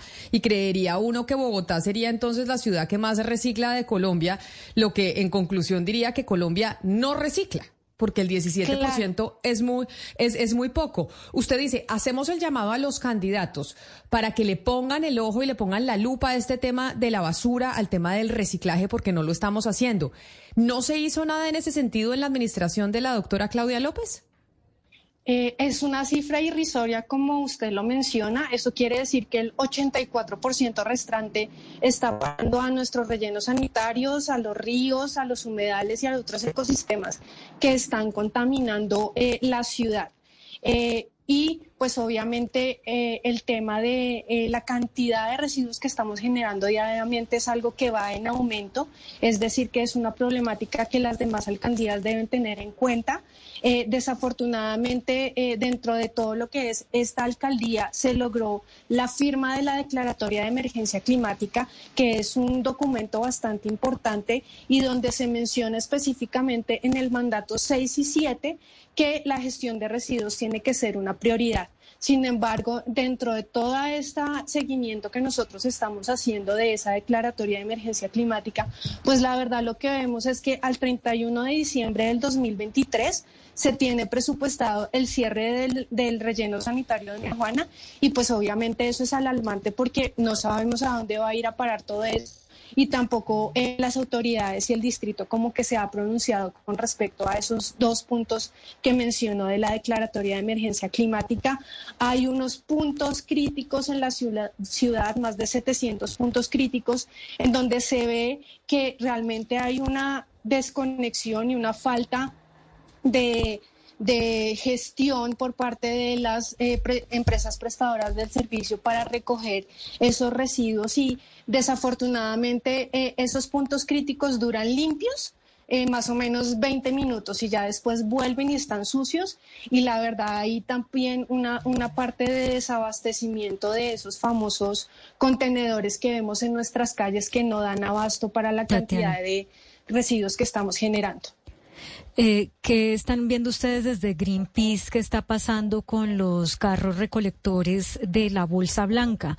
Porque pues mucha gente tiene la idea de que para qué reciclan la fuente si luego todo lo mezclan en el carro eh, de lo que se llama la basura, pues, y no hay como una claridad de si realmente sí están haciendo bien su trabajo o no. Claro, Claudia, y hay un punto muy importante que nosotros estamos haciendo el llamado y es que esos famosos camiones blancos dice reciclaje para los recicladores, pero desafortunadamente mucho de ese material no está llegando a las manos adecuadas, que es a los recicladores de oficio, que realmente están pudiendo separar y aportar para, para hacer grandes cosas como lo están haciendo ahorita en la ciudad. Y también vemos que eh, eh, los horarios establecidos, es decir, los tiempos de recolección están variando y por eso mismo las personas o se aburren o se cansan o no disponen adecuadamente eh, esos residuos que son potencialmente reciclables. Nuestro llamado desde Greenpeace es que se acerquen a los recicladores de oficio ustedes tienen en sus zonas, en sus conjuntos residenciales, que les entreguen directamente el material a ellos para que ellos puedan disponerlo de una forma adecuada, porque desafortunadamente cuando hicimos toda esta investigación fuimos al relleno sanitario de Doña Juana y pues obviamente muchos de esas eh, bolsas blancas estaban llegando netamente al, al, relleno sanitario. Es algo que, que desafortunadamente sigue pasando y por eso nuestro llamado es a que se haga esa conexión y se visibilice el trabajo de los recicladores de oficio para asegurar que ese material sea debidamente gestionado y, potencialmente utilizado para hacer reciclaje. Yo no sé si usted tenga la respuesta a esta pregunta que yo tengo, pero yo soy de las personas, como dice Claudia, que me pregunto si reciclar en la fuente pues tiene algún objetivo porque creo que se termina mezclando la basura cuando pasa el camión eh, que recoge los desechos. Y usted dice, hay que acercarse al reciclador. Mire, yo he intentado y digo, bueno, ¿cuál es el reciclador que pasa por mi cuadra? Quiero tener un contacto directamente con él para decirle, venga y yo le entrego a usted y no saco la, no saco el reciclaje, sino se lo entrego a usted para que usted sea el que se lleve los cartones, se lleve el vidrio, se lleve el plástico y ya se lo entrego separado, que sería mucho más fácil y no he podido, no he podido encontrar cuál es esa persona o cuáles son esas personas o cuál es esa organización para poder entregarles el reciclaje. Y seguramente como yo, hay mucha gente en Bogotá. Uno en dónde pregunta, a quién le pregunta, en dónde encuentra esa información.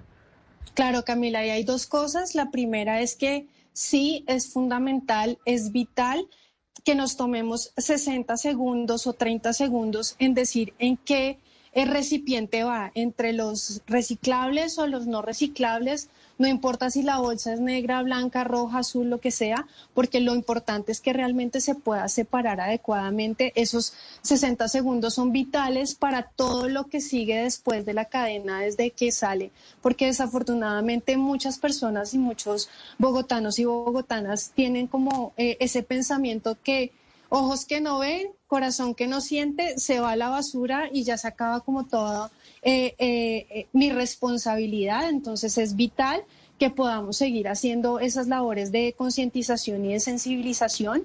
Y con respecto a la otra pregunta es que hay unas asociaciones de recicladores que están muy bien organizadas, los colectivos de recicladores también están muy bien organizados.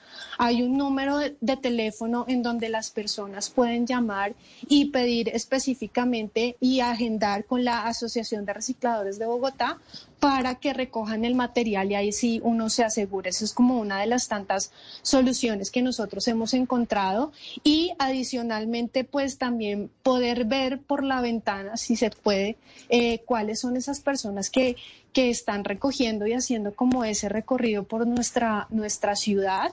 Eh, 25 mil eh, recicladores de oficio es una cifra que, que realmente es muy Pero ¿en buena dónde? y ¿Cuál es ese teléfono? a- ¿Cuál es ese teléfono? Usted dice, hay un teléfono en donde uno puede llamar. Ayúdeme a mí porque le digo que yo soy una de esas ciudadanas que está buscando, de verdad, y que le he dicho a los de ellos, yo vivo en un edificio de cinco apartamentos, y acá, y a los apartamentos les he dicho, oiga, separemos nosotros, consigamos eh, una persona o una organización de recicladores que venga y les entregamos nosotros directamente ese reciclaje y así no lo tenemos que sacar al camión de la basura para evitar que se vaya a mezclar todo.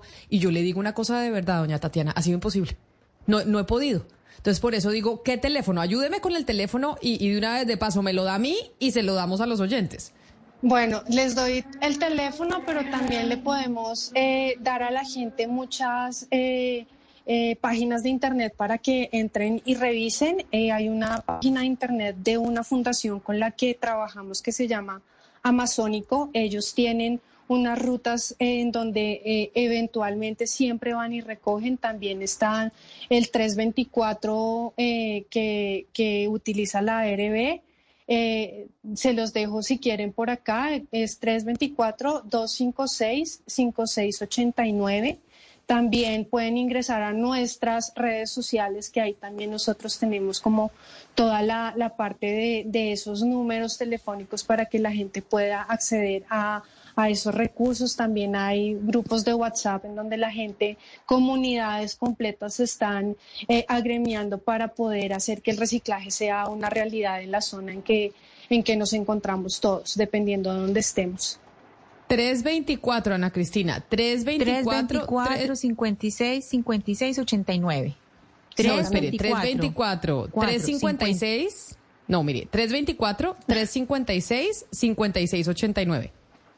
También para que entren a la página de internet de la Asociación de Recicladores de Bogotá, también esta fundación que les comento de Amazónico con que ellos están haciendo una labor bastante interesante. Y bueno, valga, la, peña, la cuña también nuestras redes sociales de Greenpeace Colombia para que ustedes puedan también ingresar, firmar por nuestra campaña, ayudarnos a comprometernos todos como sociedad a hacer esa separación adecuada, pero también que nos ayuden a visibilizar el trabajo que hacen los recicladores de oficio y obviamente lo que estábamos hablando con Pedro de poder hacer ese llamado a las autoridades locales para que prioricen el tema de, de la gestión de residuos en la ciudad. Coordinadoras Céspedes, hemos estado hablando todo el tiempo de toda Bogotá. ¿Ustedes hicieron eh, esta mirada es en toda Bogotá o podríamos decir que hay algunas localidades donde se estén haciendo las cosas bien? Digamos que las pudiéramos tener un poco como ejemplo y mirar eh, qué se está haciendo bien porque estamos, digamos, en esta parte eh, eh, pedagógica que usted bien ha dicho, que es necesaria una acción ciudadana. Entonces, eh, si quiere un estímulo o mirar hacia dónde, hacia dónde podemos apuntar y decir, esto lo están haciendo bien allí, miremos hacia allá. Claro, nosotros dentro de todo ese recorrido que hicimos vimos cosas muy positivas y que eh, un poco nos alegraron el corazón y es todo el trabajo que están haciendo, como mencionaba, los recicladores de oficio, y es que la gente no sabe que en Bogotá se está haciendo madera plástica de excelente calidad, que proviene obviamente del material que se recicla y que termina haciendo parte del mobiliario de la ciudad, de esos parques y esas construcciones que estamos viendo en la ciudad. Eso es como algo positivo que se está haciendo con el reciclaje. También vimos que hay eh, algunas... Eh, comunidades eh, de varios barrios de la ciudad, tanto el occidente como el noroccidente, que están haciendo cosas muy interesantes eh, por sensibilizar y también hacer que eh, el reciclaje que ellos están haciendo pues llegue a las personas correctas. Entonces, hay muchas cosas positivas. Eh, hay definitivamente unas localidades que se, que se caracterizan por tener un, mejor manejo. Hay otras que pues se puede potencializar muchísimo más ese tema, pero definitivamente no solo en conjuntos residenciales, sino como Camila mencionaba al comienzo de, esta entrevista, eh, hay zonas, restaurantes, hoteles, industrias que sin duda también se tienen que poner la camiseta para que, para que la gestión de los residuos en la ciudad sea una realidad. Pues doña Tatiana Céspedes, coordinadora de la campaña de campañas de Greenpeace, mil gracias por estar con nosotros, por hacernos este llamado y que nos concienticemos todos. El tema del cambio climático, las crisis ambientales, claro que tienen que ver con la política pública, pero también con que nosotros desde la casa, desde nuestras oficinas, en la calle, hagamos un esfuerzo en ayudarle al planeta. Mil gracias por estar aquí en Mañanas Blue. No, ustedes por el tiempo y pues nada, Bogotá genera 11 millones de toneladas de gases de efecto invernadero y los residuos son esa tercera causa de emisiones, así que es algo en donde tenemos que hacer foco y pues nada, eh, apóyennos con nuestra campaña y estamos muy pendientes de poder, eh, eh, poder hacer el cambio que necesitamos. Es Tatiana Céspedes, coordinadora de campañas de Greenpeace. Aquí nos vamos, aquí nos hemos vuelto feministas, ahora nos vamos, nos hemos vuelto o nos tenemos que volver y concientizar sobre el tema del reciclaje, sobre la ayuda al planeta, sobre el ahorro de agua, el ahorro de luz. Tenemos que ser mejores eh, ciudadanos y eso también hace parte de nosotros. Y antes de irnos al mediodía con las noticias más importantes de Colombia y del mundo, como siempre que se hacen listas, siempre que hay una revista o una publicación importante que decide hacer el top de los mejores en algo, pues eso genera polémica. Y en esta oportunidad estamos oyendo a Residente con Visa Rap, que es este argentino que hace estas colaboraciones con los artistas más importantes del continente. Pues se armó la polémica, Gonzalo, entre los raperos, porque Billboard publica la lista de los 50 mejores raperos de todos los tiempos en español. Y bueno, ahí fue Troya. Ardió Troya, Camila. Las redes sociales de, algunos artistas están ardiendo y también del público ligado al género urbano. Y cuando hablo del género urbano, hablo del hip hop, del rap, del trap, del reggaetón. Usted sabe que el día de mañana se, cumplen 50 años de lo que fue el nacimiento del hip hop como movimiento, ese hip hop que surgió eh, en la ciudad de Nueva York. Pues bien, la revista Billboard, como siempre, hace su ranking. Y la polémica surge, Camila, por quién lidera el ranking de los mejores raperos en español de la historia y es nada más y nada menos que Residente. En el segundo lugar está Vico C y en el tercer lugar está Anita Tijoux, la chilena que formó parte del grupo Maquisa y que luego siguió una carrera en solitario. ¿Y por qué se genera la polémica, Camila? Porque hace cuestión de dos semanas, bueno, hubo un enfrentamiento, eh, enfrentamiento entre un rapero venezolano llamado Acapela, famoso, que también está dentro de esta lista, contra Residente, una canción que decía tú no eres rapero. Eh, y luego sacó Residente una canción llamada Voy a ser baladista. Eh, y, se generó toda una polémica. ¿Es Residente un cantante de rap? ¿Es un rapero de verdad? ¿O es un cantante de reggaetón queriendo hacer rap? Y a partir de esa disputa que además llegó a podcast, a, debates en, Internet, eh, sale esta lista que además entonces eleva un poco esa, e, esa disputa, esa, esa, pelea que hay sobre si Residente efectivamente es un rapero o es un cantante de reggaetón. Billboard dice que es el mejor rapero en español de la historia. Es decir, Residente es el mejor rapero de la historia en español según Billboard. Sí, señora. Luego le sigue Vico Sí, Anita Tijoux, está en el cuarto lugar Teo Calderón, la agrupación Orichas ocupa el quinto lugar, en el sexto está Daddy Yankee, el eh, señor asesino mexicano está en el séptimo lugar, luego viene Ivy Queen en el octavo, Pato Machete, Control Machete el mexicano en el noveno lugar. Y Trueno un cantante de rap eh, argentino está en el décimo lugar. Y hay una cantidad de, de raperos, eh, de mujeres, de hombres dentro de esta lista, venezolanos, colombianos, mexicanos. Pero ahí está el debate. ¿Es Residente el mejor rapero de la historia? Para Billboard sí. Hay quienes dicen que no, que no se le tiene que dar esa corona porque él es cantante de reggaetón. Y es una lástima que hoy no tengamos a Mariana, que Mariana nos hubiera defendido hasta el mediodía, mejor dicho, nos hubiera defendido todo el programa a René, porque ese es eh, su gran ídolo, pero yo sí estoy de acuerdo, Gonzalo, porque ahí estamos hablando, usted está mencionando distintos distintos cantantes, pues mujeres y hombres, y todos están dentro del género urbano y se van juntando. Es decir, es, es muy difícil decir que hay uno que se inscribe en un solo género y todo está bajo, pues, bajo la misma, digamos, la misma sombrilla del urbano. Y yo creo que la diferencia eh, con René no es que sea del todo el mejor, sino que es por las letras. Creo que también es por las letras. Y ahí sí, eh, pues quiero retomar lo que ha dicho Mariana muchas veces aquí en estos micrófonos, y es que pues las letras de, de René son, eh, son poemas. Es decir, él tiene una forma de escribir muy distinta y, y recoge la experiencia de su vida de una manera poética, y eso también tiene que ver en la manera eh, como se expresa y, y como la gente siente cuando él, cuando él rapea. Lo que pasa es que estamos minimizando la cantidad de artistas del rap, que por cierto no es un género comercial que seguramente escriben y cantan mejor que Residente. Por eso le digo, hay quienes dicen Residente es un reggaetonero, quizás el mejor de la historia, para algunos por encima de Daddy Yankee. Hay quienes dicen que el señor no es rapero, estamos hablando de rap. Entonces, quienes realmente son raperos, se dedican al rap, dicen por qué Residente tiene que estar liderando esta lista. No estamos hablando del mejor artista urbano, estamos hablando del mejor rapero y para algunos René no debe liderizar este ranking. Pues yo sí estoy de acuerdo con Ana Cristina, pero entiendo la polémica que se generó por cuenta de esa lista que hizo Billboard de los mejores raperos de la historia en español. Y René, de quien era Calle 13, terminó como en el número uno.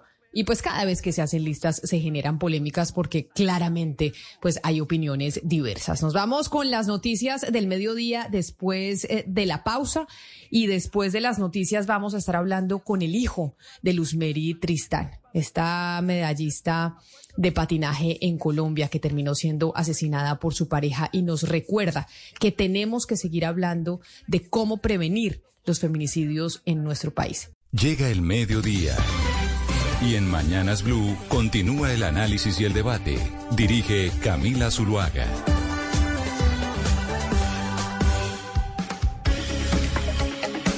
Son las 12 del día, 15 minutos, y aquí estamos conectados con ustedes en Mañanas Blue. Les agradecemos a quienes siguen en esta emisión central de nuestro programa, aquellos que estaban oyendo los noticieros locales en Medellín, en Cali, en Barranquilla, en Bucaramanga. Y hoy tenemos que hablar de muchas cosas, pero hay algo que no podemos dejar pasar por alto, y es la situación de los feminicidios en Colombia.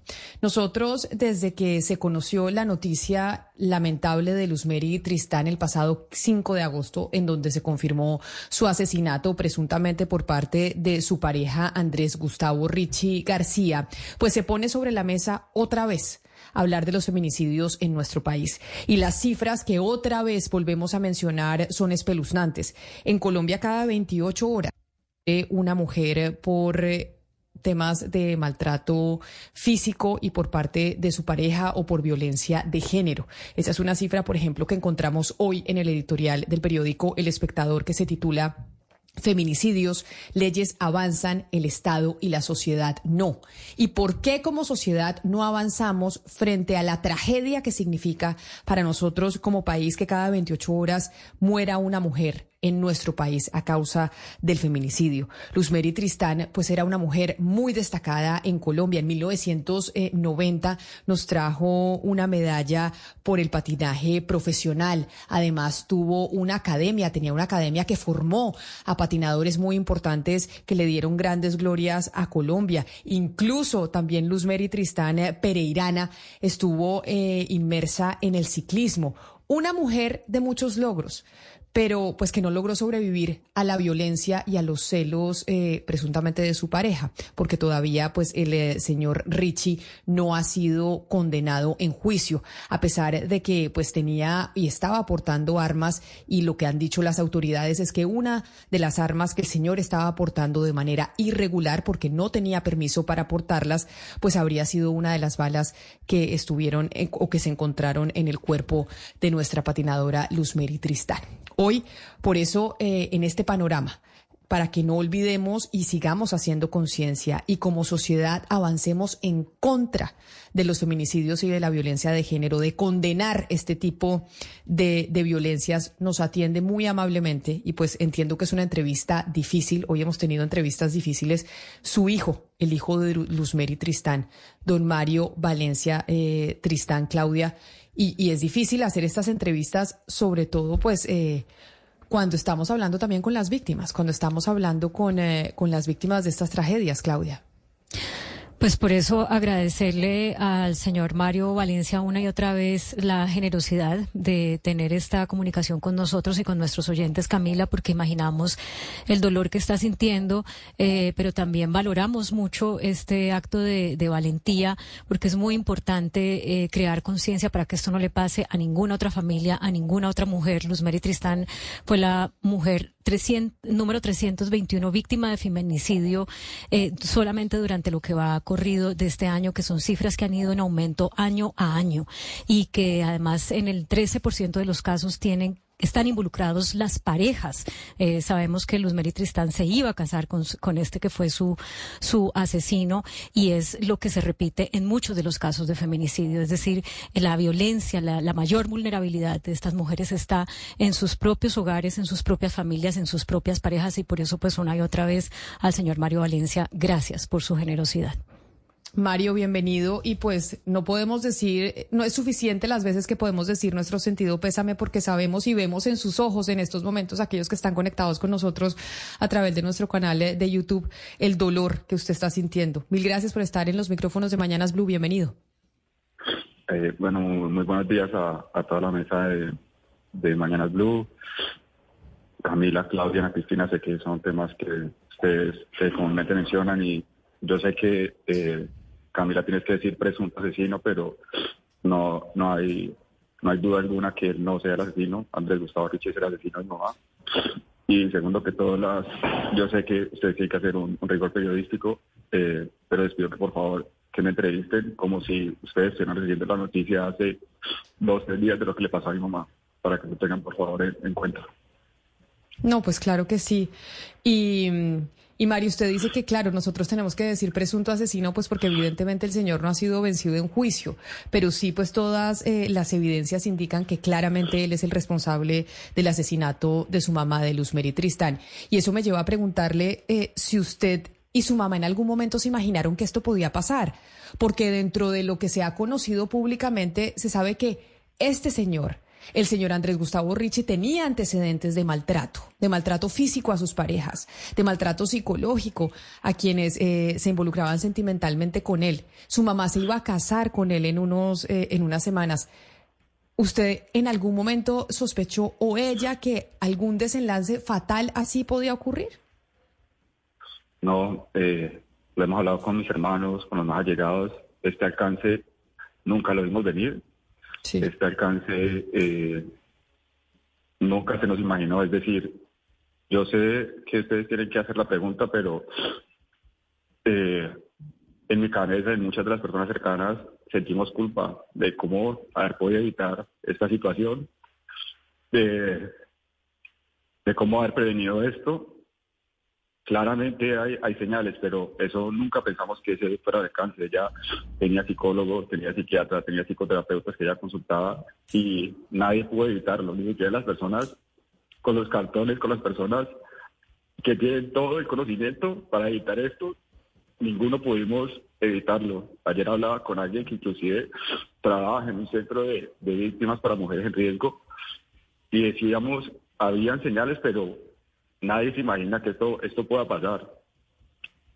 Y por eso este testimonio suyo es tan importante, porque eso que ustedes experimentaron es lo que eh, podemos experimentar muchos en nuestras casas y es alguien cercano que o alguna mujer cercana que está siendo víctima de maltrato, que está, está siendo víctima de violencia intrafamiliar y uno no sabe cómo actuar, uno no sabe qué hacer, hay mucha ignorancia alrededor de este tema y si supiéramos qué hacer se podrían evitar más asesinatos como el de su mamá. ¿Cuáles eran esas señales, eh, Mario, que ustedes que estaban ahí? Usted decía había psicólogos, había gente, el señor estaba en terapias, sabíamos que era celoso, pero ¿cuáles eran esas señales que estaban ahí y que, y que no se tomaron lo suficientemente en serio?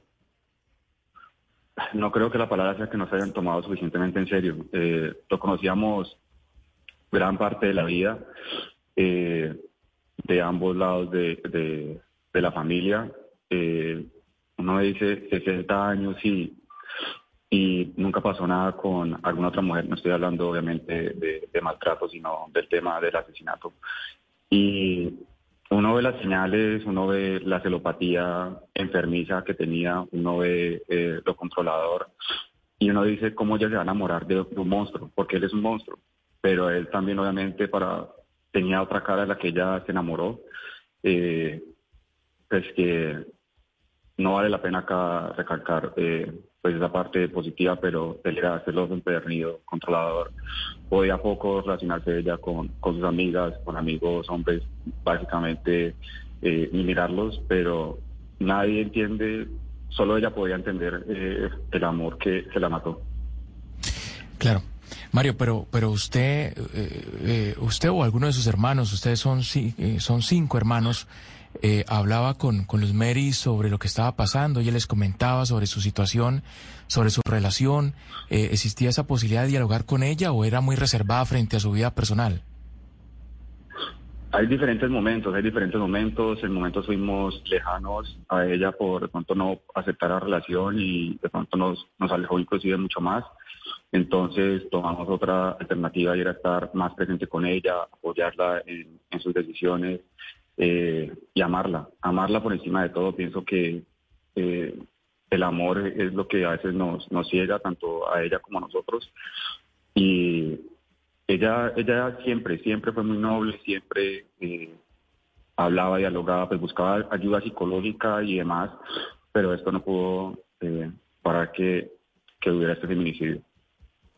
Mario, pero usted dice, sabíamos de los celos de él, sabíamos que pues ella no podía hablar con mucha gente, muchas veces ni siquiera con eh, sus amigas, pero lo que ustedes vieron era solo los celos, es decir, solo ese comportamiento fueron las alertas que ustedes recibieron o hubo algo más.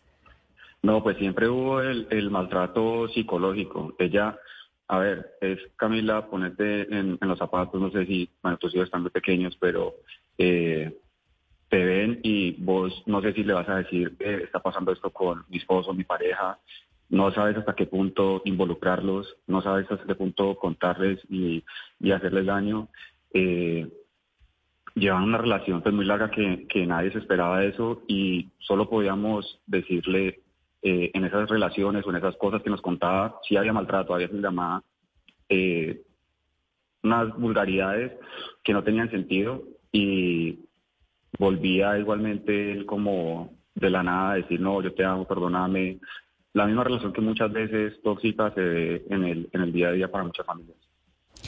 Mario, el periódico El Tiempo reveló ayer unos audios que están en poder de la justicia, unos audios de su mamá, en los que se evidencia que ella, como usted dice, era muy noble. Tal vez ella pensaba que lo podía cambiar, que le iba a escribir una nota para que él reaccionara, para que él recapacitara. Y en uno de esos audios ella habla de que eh, él tenía como una obsesión con ella, pero ella dice, y bueno, y que yo también... Eh, eh, tengo con él o seguramente tengo con él. Y le digo esto porque sobre esto es mi pregunta. ¿Cómo uno puede entender que una mujer digamos, del tamaño de Luz Mary Tristán, con sus logros, lo que eso significaba para ella en materia de empoderamiento, de, de autoconfianza, de amor propio, pudiera como ser víctima de ese entrampamiento psicológico que la llevó a, a incluso creer que ella podía eh, cambiar a su victimario.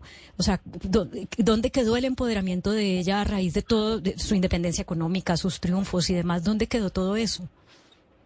No, es que precisamente fue su empoderamiento lo que la mató.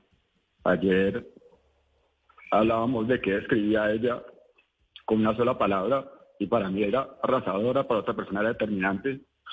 Si ella tenía un objetivo, ella lo cumplía. Fuera como fuera, lo cumplía, obviamente sin, sin herir a nadie, porque era justa, justa en cada una de sus acciones, cada una de sus palabras. Y ella tenía, ella quería cambiarlo. Ayer revisábamos notas que tenía aquí en, su oficina y decía, es un subir y baja, perseverancia, yo lo puedo. Y era hablando de eso, porque los, los últimos años fue tratando de que su relación funcionara, tratando de, de que todo fuera de, de, la mejor manera, buscar ese amor. Ella, mi hermana decía, ella es una niña, ella era, por más de que lo, no lo crean, ella era una mujer inocente, era una mujer inocente y creía en el bien. Las cosas que le han pasado a ella no tienen perdón de Dios y así todo ella perdonaba a las personas que le hacían atrocidades. Entonces siempre veía el bien de la persona y veía esa otra parte del monstruo eh, que desafortunadamente no pudo dejar. Es que, Ana Cristina, sobre esta pregunta que hace Claudia, nos escribió una oyente al 301-764-4108 y dice Luz Mary Tristán era una mujer guerrera, peleó contra tantos hombres de la Federación del Deporte, contra empresas, en fin, logró apoyos al deporte femenino. Muy importante entender pues que una mujer incluso con esa fuerza y ese empoderamiento sufre de un apego a un hombre de esas maneras. Es que, que es un poco la pregunta que hace Claudia Luzmeri Tristán. Era una berraca y luchó en su época, en, en los noventas, para lograr el apoyo al deporte femenino y era una mujer empoderada que muchas eh, seguían como un referente e incluso a ella le pasó esto. Luz Mary Tristán abrió la puerta más grande que se le ha abierto al deporte eh, para las mujeres en Colombia, Camila. Fue la primera patinadora que tuvo un título de ese tamaño y en este momento Colombia es potencia mundial de patinaje. O sea, ella abrió esa, esa, esa puerta que convirtió a Colombia en potencia mundial de patinaje, tanto femenino como masculino. Eh, señor Valencia, yo, usted hace unos, unos momentos nos viene diciendo que su mamá pues estaba yendo a terapia, eh, que tenía pues psicóloga y, y tenía pues un tipo de ayuda profesional. Quisiera saber si ella, la mamá normalmente iba a este tipo de ayudas o fue a partir de que empezó eh, a salir eh, con su pareja y cómo cambió ella eh, desde la terapia, si tuvo algún cambio o en realidad la terapia no, no hizo como, como algún cambio o algún efecto en la manera en cómo ella estaba asumiendo la relación. No, creo que, a ver, ella siempre por diferentes problemas buscaba ayuda con, con quien fuera, con sus hijos, con amigos, con terapeutas. Y en este caso, eh, pues buscaba ayuda de cómo manejar, porque ella lo decía, era la celopatía de él, eh, y era darle, darle manejo a algo que, que era imposible darle manejo. Entonces, eh, pues estas terapias eran para calmarlo, para tratar de no enrancharse con él cuando él presentaba pues estos casos eh, de celotipia exagerados, eh, en controlarlo bajo cuando él estaba la influencia de, del alcohol y, y pues ella trataba de mejor de, de, afrontar esta situación de la mejor manera y de diferentes maneras. Ella recibió, usted no se imaginan la cantidad de terapia que recibió de diferentes fuentes eh, para poder pues, superarla. Acuérdense que ella también duró sin él dos años, ella terminó con él dos años porque sabía que no era, pero desafortunadamente vuelve con él. Entonces, eh, no, no sabíamos qué, qué más se podía lograr por, por parte de, Sí. de algún terapeuta.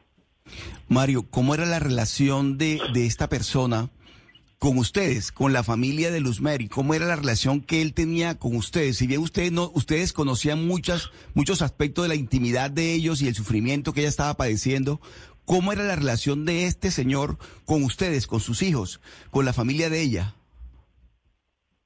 Nada, pienso que por eso también la enamoró, porque él de una otra manera estaba pendiente de nosotros y para mi mamá, para nosotros, eh, mi mamá era todo y él lo entendía de, de esa manera y con nosotros eh, no muy seguido nos escribía o cuando estábamos aquí en Cali eh, de pronto salíamos a comer. Eh, no tan frecuente, pero igual eh, sí pasaba. Pues obviamente también estuvimos en, la casa de él, entonces pues había una relación eh, cordial. Mario, eh, hay una publicación en la cuenta de Instagram de su mamá eh, a propósito del Día de la Mujer, donde ella pone una foto con una de las chicas de la escuela, una niña pequeña, eh, abrazándola en un coliseo y dice, eh, somos valientes, guerreras, echadas para adelante, cariñosas, inteligentes, amorosas, trabajadoras, capaces, disciplinadas y logramos todo lo que nos proponemos. Este y todos los días, feliz Día de la Mujer, admiración total para cada una de nosotras. Esas mujeres, esas niñas deportistas a las que Luz Mary pues apoyó y que ella era su referente, hoy en día están huérfanas, están huérfanas de ese referente. ¿Usted qué les dice a ellas? Que se lleven la esencia de ella. La esencia de ella sigue siendo esa a pesar de, de lo que pasó. Eh, no la puedo culpar, no la puedo culpar, no la puedo juzgar eh, a ella y solo puedo decirle que se lleven esa berraquera, esa determinación, esa entereza, esa justicia y esa integralidad con la que siempre actuaba. Y las historias, más allá del patinaje que ustedes mencionan, aquí se le acercan a uno personas que uno ni, ni conocía. Uno de los papás le decía, sacaste a mi hija de poder vender chicles en la calle y limpiar vidrios como yo toda la vida vendí flores para que ella fuera campeona mundial hoy. Esas son las historias que, que quiero que sean recordadas, que esa esencia no se pierda y no se manche este episodio por todo lo que fue, que es, es muy triste, pero no quiero que sea recordada por este episodio. Claro. Eh, Mario, apareció María Elpirar Jaramillo en sus redes sociales eh, asegurando hace algunas horas pues que ella había estado casada con Gustavo Ricci y que también ha sido, había sido maltratada por este hombre, que incluso una vez intentó asesinarla. ¿Ustedes conocían algo de esos antecedentes de relaciones pasadas de Ricci?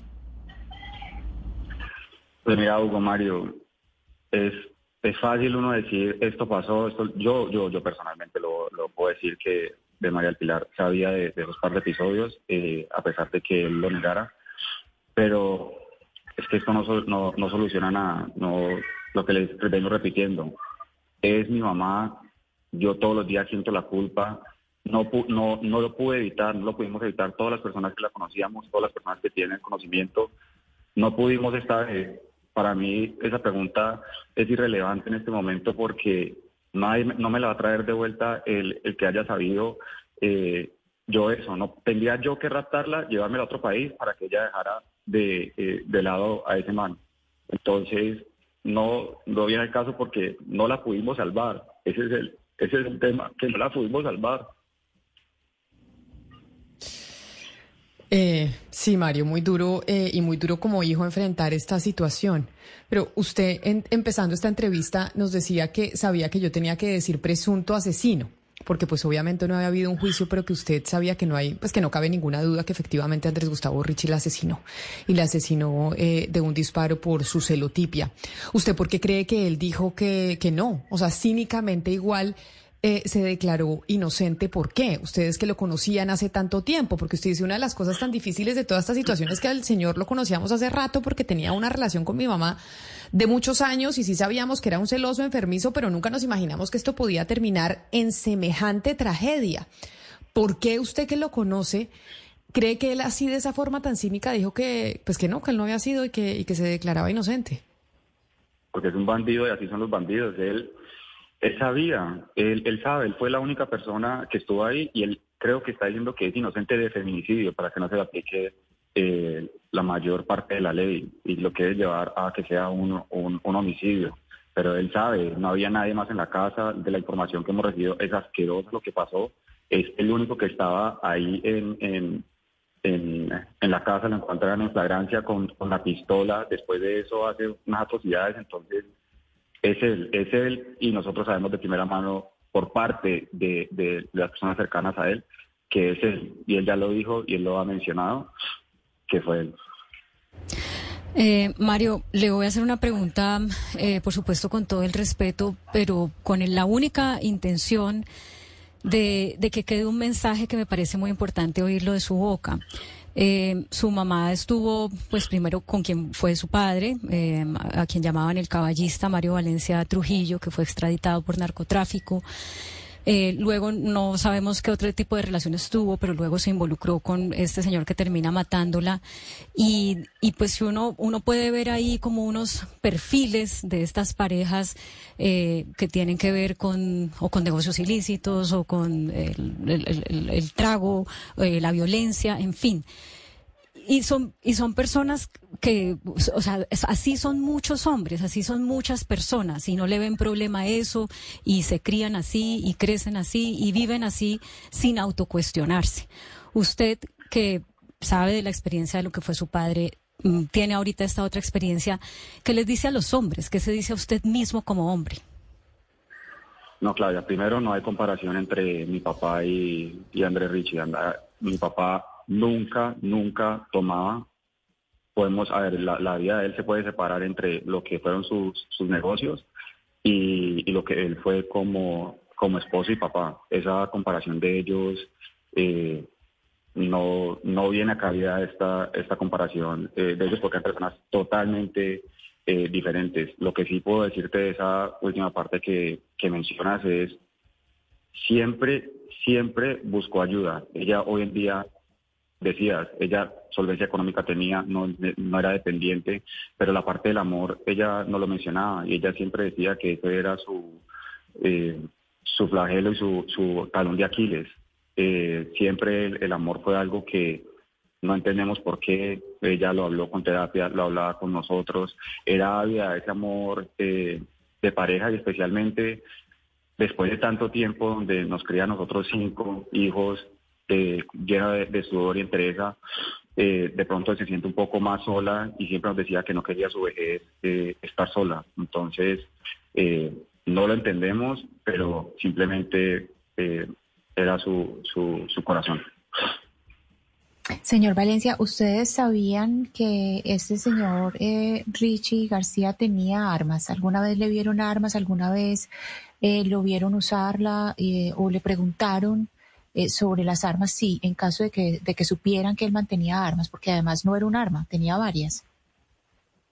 Yo vi una arma una vez, pero nunca eh, pregunté sobre ella, nunca, nunca, nunca, ni siquiera que ustedes mencionan, Claudia, que tengo de mi papá, nunca han habido armas en, nuestras vidas. Eh, esta fue una de las primeras veces que, que me, la primera vez que me encuentro con, con este escenario, pero es algo que no, no tenía yo, pues, lugar a preguntar, bueno, ¿y esto qué? Y, y, y porque pensé que todo estaba bajo el, el, el, tema de la ley, me imaginé que era por un tema de seguridad, por ser empresario.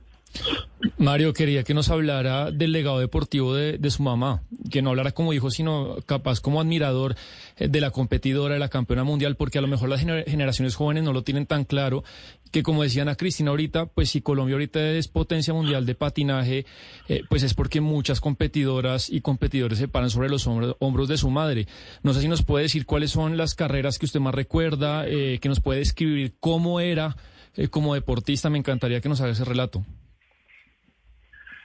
Sebastián, todo el mundo la bueno, los que la los que reconocen, el 90 por ser su por ser campeona mundial de patinaje, no se acuerdan de los 15 años anteriores eh, de ella en donde luchó incansablemente y ella corrió el Tour de Francia caída con una eh, apertura en la cabeza, se quedaba segunda, quedaba tercera. Ese año ella ya quería ser mamá y decía que si era este año en Bello Horizonte, eh, en Bello Antioquia, el mundial que quedaba eh, o no quedaba igual, él se retiraba. Entonces recuerdo mucho esos videos, pero el año pasado ella quería otra vez retarse, probarse y la acompaña en todo eso, ese proceso de correr un Ironman casi a los 60 años y entrenaba con ella natación, montaba con ella bicicleta, trotaba con ella, hacía pesas con ella y la seguí toda la carrera. Eh, tenía una lesión que no podía ni siquiera caminar y le decían que se retirara y ella no se iba a retirar uh, hasta cruzar esa meta se desplomó, pensé que me iba a morir ahí después de esa meta. Y esa era mi mamá y lo, lo que recuerdo y que siempre vivirá de de mí. No, pues es que claramente su mamá era una berraca, como lo hemos dicho acá, Mario. Y, eso que usted nos cuenta de que se estaba preparando a los 60 años para un Ironman, imagínese la fortaleza de su mamá, no solo física, sino mental, porque esas competiciones requieren también de una fortaleza mental enorme. Y por eso este testimonio suyo aquí con nosotros, pues es tan valioso porque nos ayuda eh, a hacer pedagogía, nos ayuda incluso a conocer nosotros y aprender de que hay que reaccionar en estos casos, que hay que reaccionar a las señales y buscar también señales de alerta cuando uno tiene un familiar, Hugo Mario, cercano que está eh, pues en esta situación. Hugo Mario. La importancia de los Meri. Camila, yo creo que Colombia reconoce eh, la importancia y lo que significó Luz Mary Tristán para el deporte nacional. Pero quienes nacimos en Cali, quienes vivimos en Cali y conocimos a Luz Mary de cerca, quienes fuimos alguna vez a su centro deportivo en la, en la avenida Cañas Gordas, y, conversamos con ella, pues veíamos su pasión y sabemos que es la responsable que eh, Colombia sea una potencia mundial del patinaje.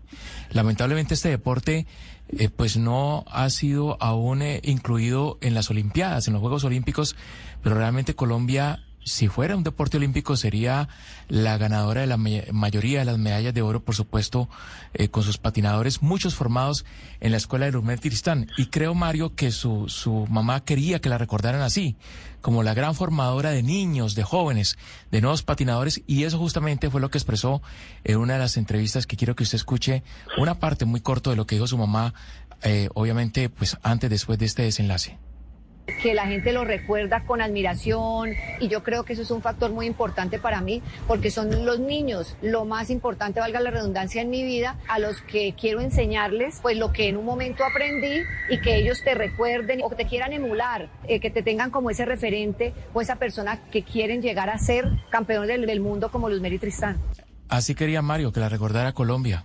Así quería Luz Mary que la recordaran los colombianos y sobre todo los niños a los que ellos a los que ella eh, les, les enseñaba todo su conocimiento y quería que fueran campeones como ella. Hugo Mario, no fue solo aquí en Colombia. Eh, yo no sabía el impacto que creó ella, pero el entrenador de ella que la coronó campeona eh, mundial es un neozelandés y él le decía en el mensaje que, que escribió en Facebook al post sobre esta noticia y se acordaba que ella le decía si me toca subir a ese poste y tirarme desde allá para ser campeona mundial, yo lo hago. Si me toca subir esas 20 escaleras adicionales 20 veces, yo lo hago. Y esa era su determinación y por eso la recuerdan en Nueva Zelanda, Alemania, eh, en Asia, en todo Sudamérica, eh, en Estados Unidos he recibido mensajes de ella y ojalá se quede ese legado en, todos los niños, eh, en todos los jóvenes, inclusive en todos los adultos que se queden con esa valentía, que se, que se queden con esa entereza, esa disciplina que ella manejaba. Y espero que eso sea para siempre, desde nosotros los cinco hijos que podamos hacer algo, tratemos de mantener su nombre siempre en alto y que signifique lo que es un hombre luz.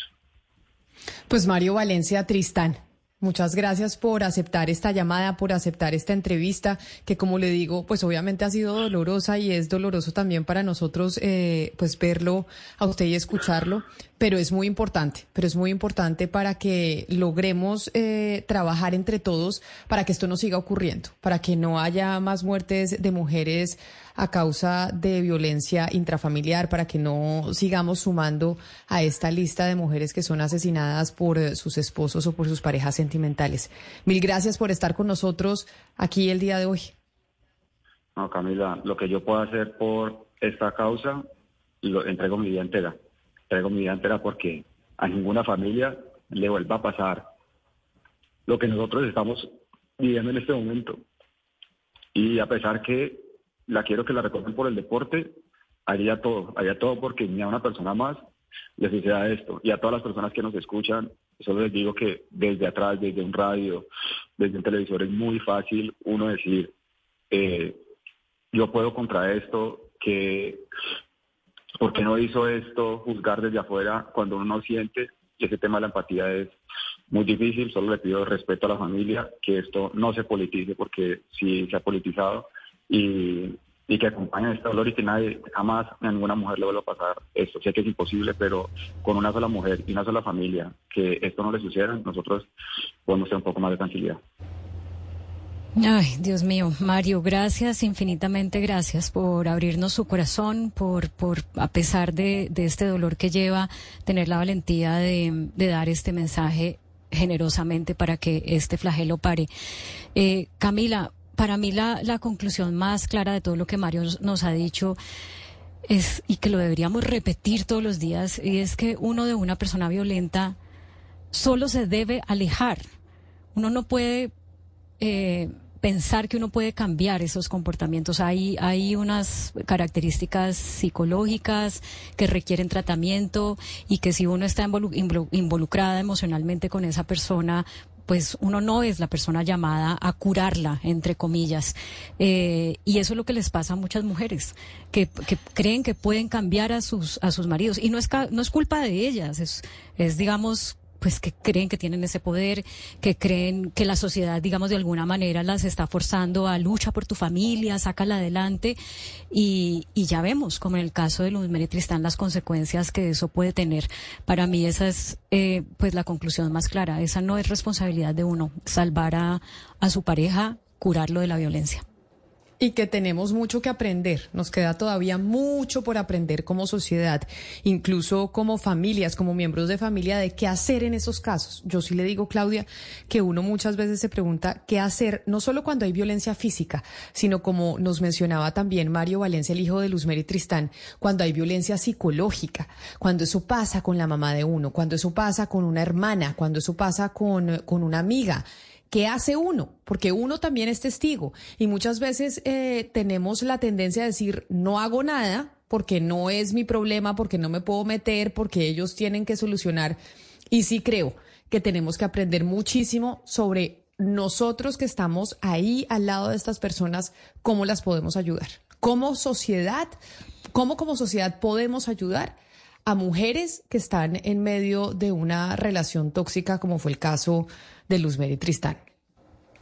No, y, y, además que detectar las señales, Camila, porque mucha gente dice, bueno, pues es que es celoso, o es que a veces te calla en las conversaciones, o es que te mira feo, o es que te, te dijo tan lindo, es que quiero estar contigo esta noche, no te vayas con tus amigas. Y todas esas son formas de violencia, unas veladas, unas pareciera que no lo fueran, pero son formas de violencia. Y a veces, pues, no solamente no la reconocemos, sino que cuando la reconocemos, si se lo decimos a la persona que vemos que la está sufriendo, eh, corremos el riesgo de que esa persona nos diga y no, o nos aleje de su vida porque, porque bueno, no me estás dejando vivir mi, mi relación a plenitud y qué sé yo. Pero esas realmente son formas de violencia y, son el antecedente que puede termi de terminar con un desenlace fatal y es importante entender que son formas de violencia, no son maneras de querer, no son eh, sutilidades, no, son formas de violencia. Son las 12 del día, 50 minutos. Vamos a hacer una pausa aquí en Mañanas Blue y ya regresamos porque vamos a hablar con el hijo de Luis Carlos Galán, con Luis Alfonso Galán Corredor, que está con nosotros en la línea para hablar, bueno, también de un tema de pues que no le permitieron estar en la lista del nuevo liberalismo partido pues que fundó su papá. Ya volvemos para hablar con él.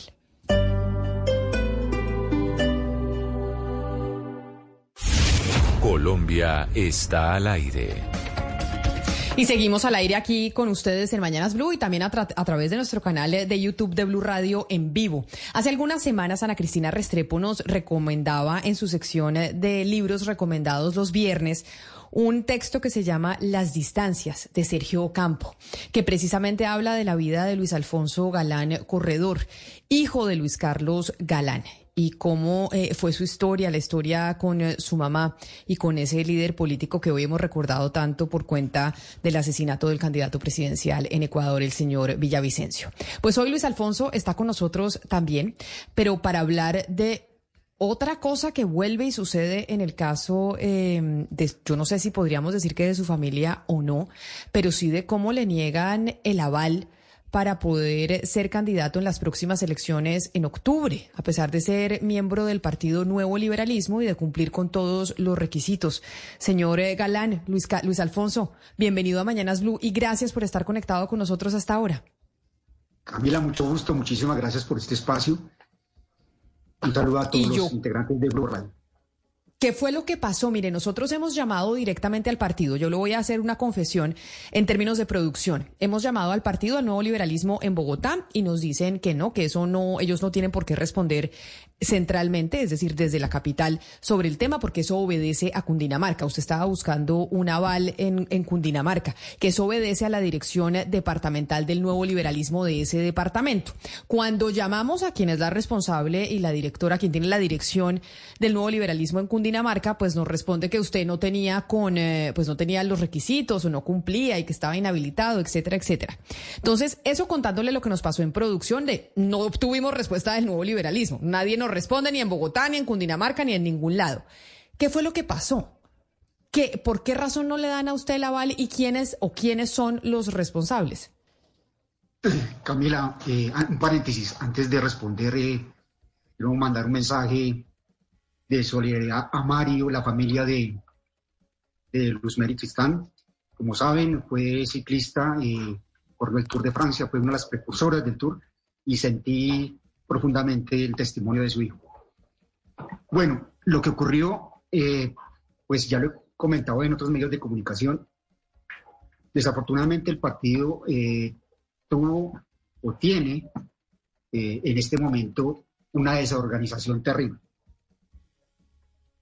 Se parte de que yo presenté los documentos para la llamada ruta del aval a través del Comité Territorial de Cundinamarca.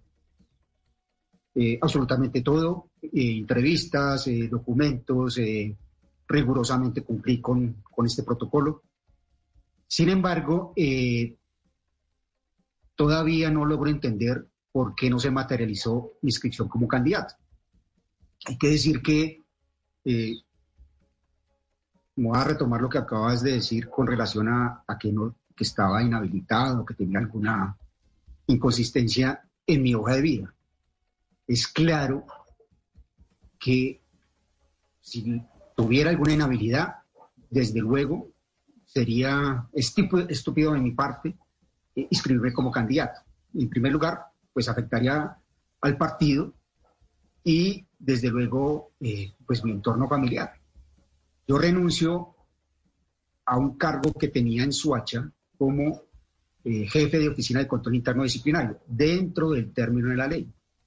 Yo pedí concepto a la Procuraduría General de la Nación, pedí concepto a la función pública, donde eh, se, identificaba si tenía alguna inhabilidad por el tiempo transcurrido como funcionario público. La respuesta fue negativa. En ese, contexto, pues lo que hice fue aportar ese documento. Y eh, tengo que decirlo que desde un comienzo hubo oposición por parte del comité para que me inscribiera como tal era reiterativa eh, esa observación de mi inhabilidad. Sin embargo, eh, amigos, eh, digamos, de un nivel como magistrados, abogados que manejan el tema, identificaron que no la había. desafortunadamente, los hechos saltan a la vista. El, el, el, comité territorial, y aquí excluyo desde luego a, a las directivas del partido, este comité está conformado por seis o siete integrantes, en cabeza de Adriana Gutiérrez. Esta persona, eh, desafortunadamente, eh, pues yo tuve, cometí un error, y es que mm, de manera franca dije que si la hermana Nancy Patricia Gutiérrez llegaba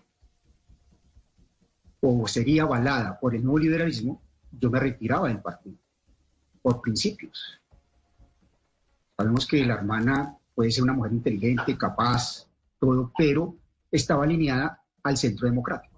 Por lo tanto, esa línea roja, como le hemos determinado en el partido, no la podíamos pasar. Pero mire, señor Galán, yo, yo, para hacer un poco más concreto el, el, el tema, a usted no se le niega el aval, sino que la coordinadora de, de, Cundinamarca, que es Adriana Gutiérrez, hermana de Nancy Patricia Gutiérrez, lo que hace es no presentar una lista a la Asamblea por el nuevo liberalismo. ¿Eso es lo que pasa? O sea, usted no es que le nieguen el aval, sino que no presentan una lista porque fue decisión de Adriana Gutiérrez.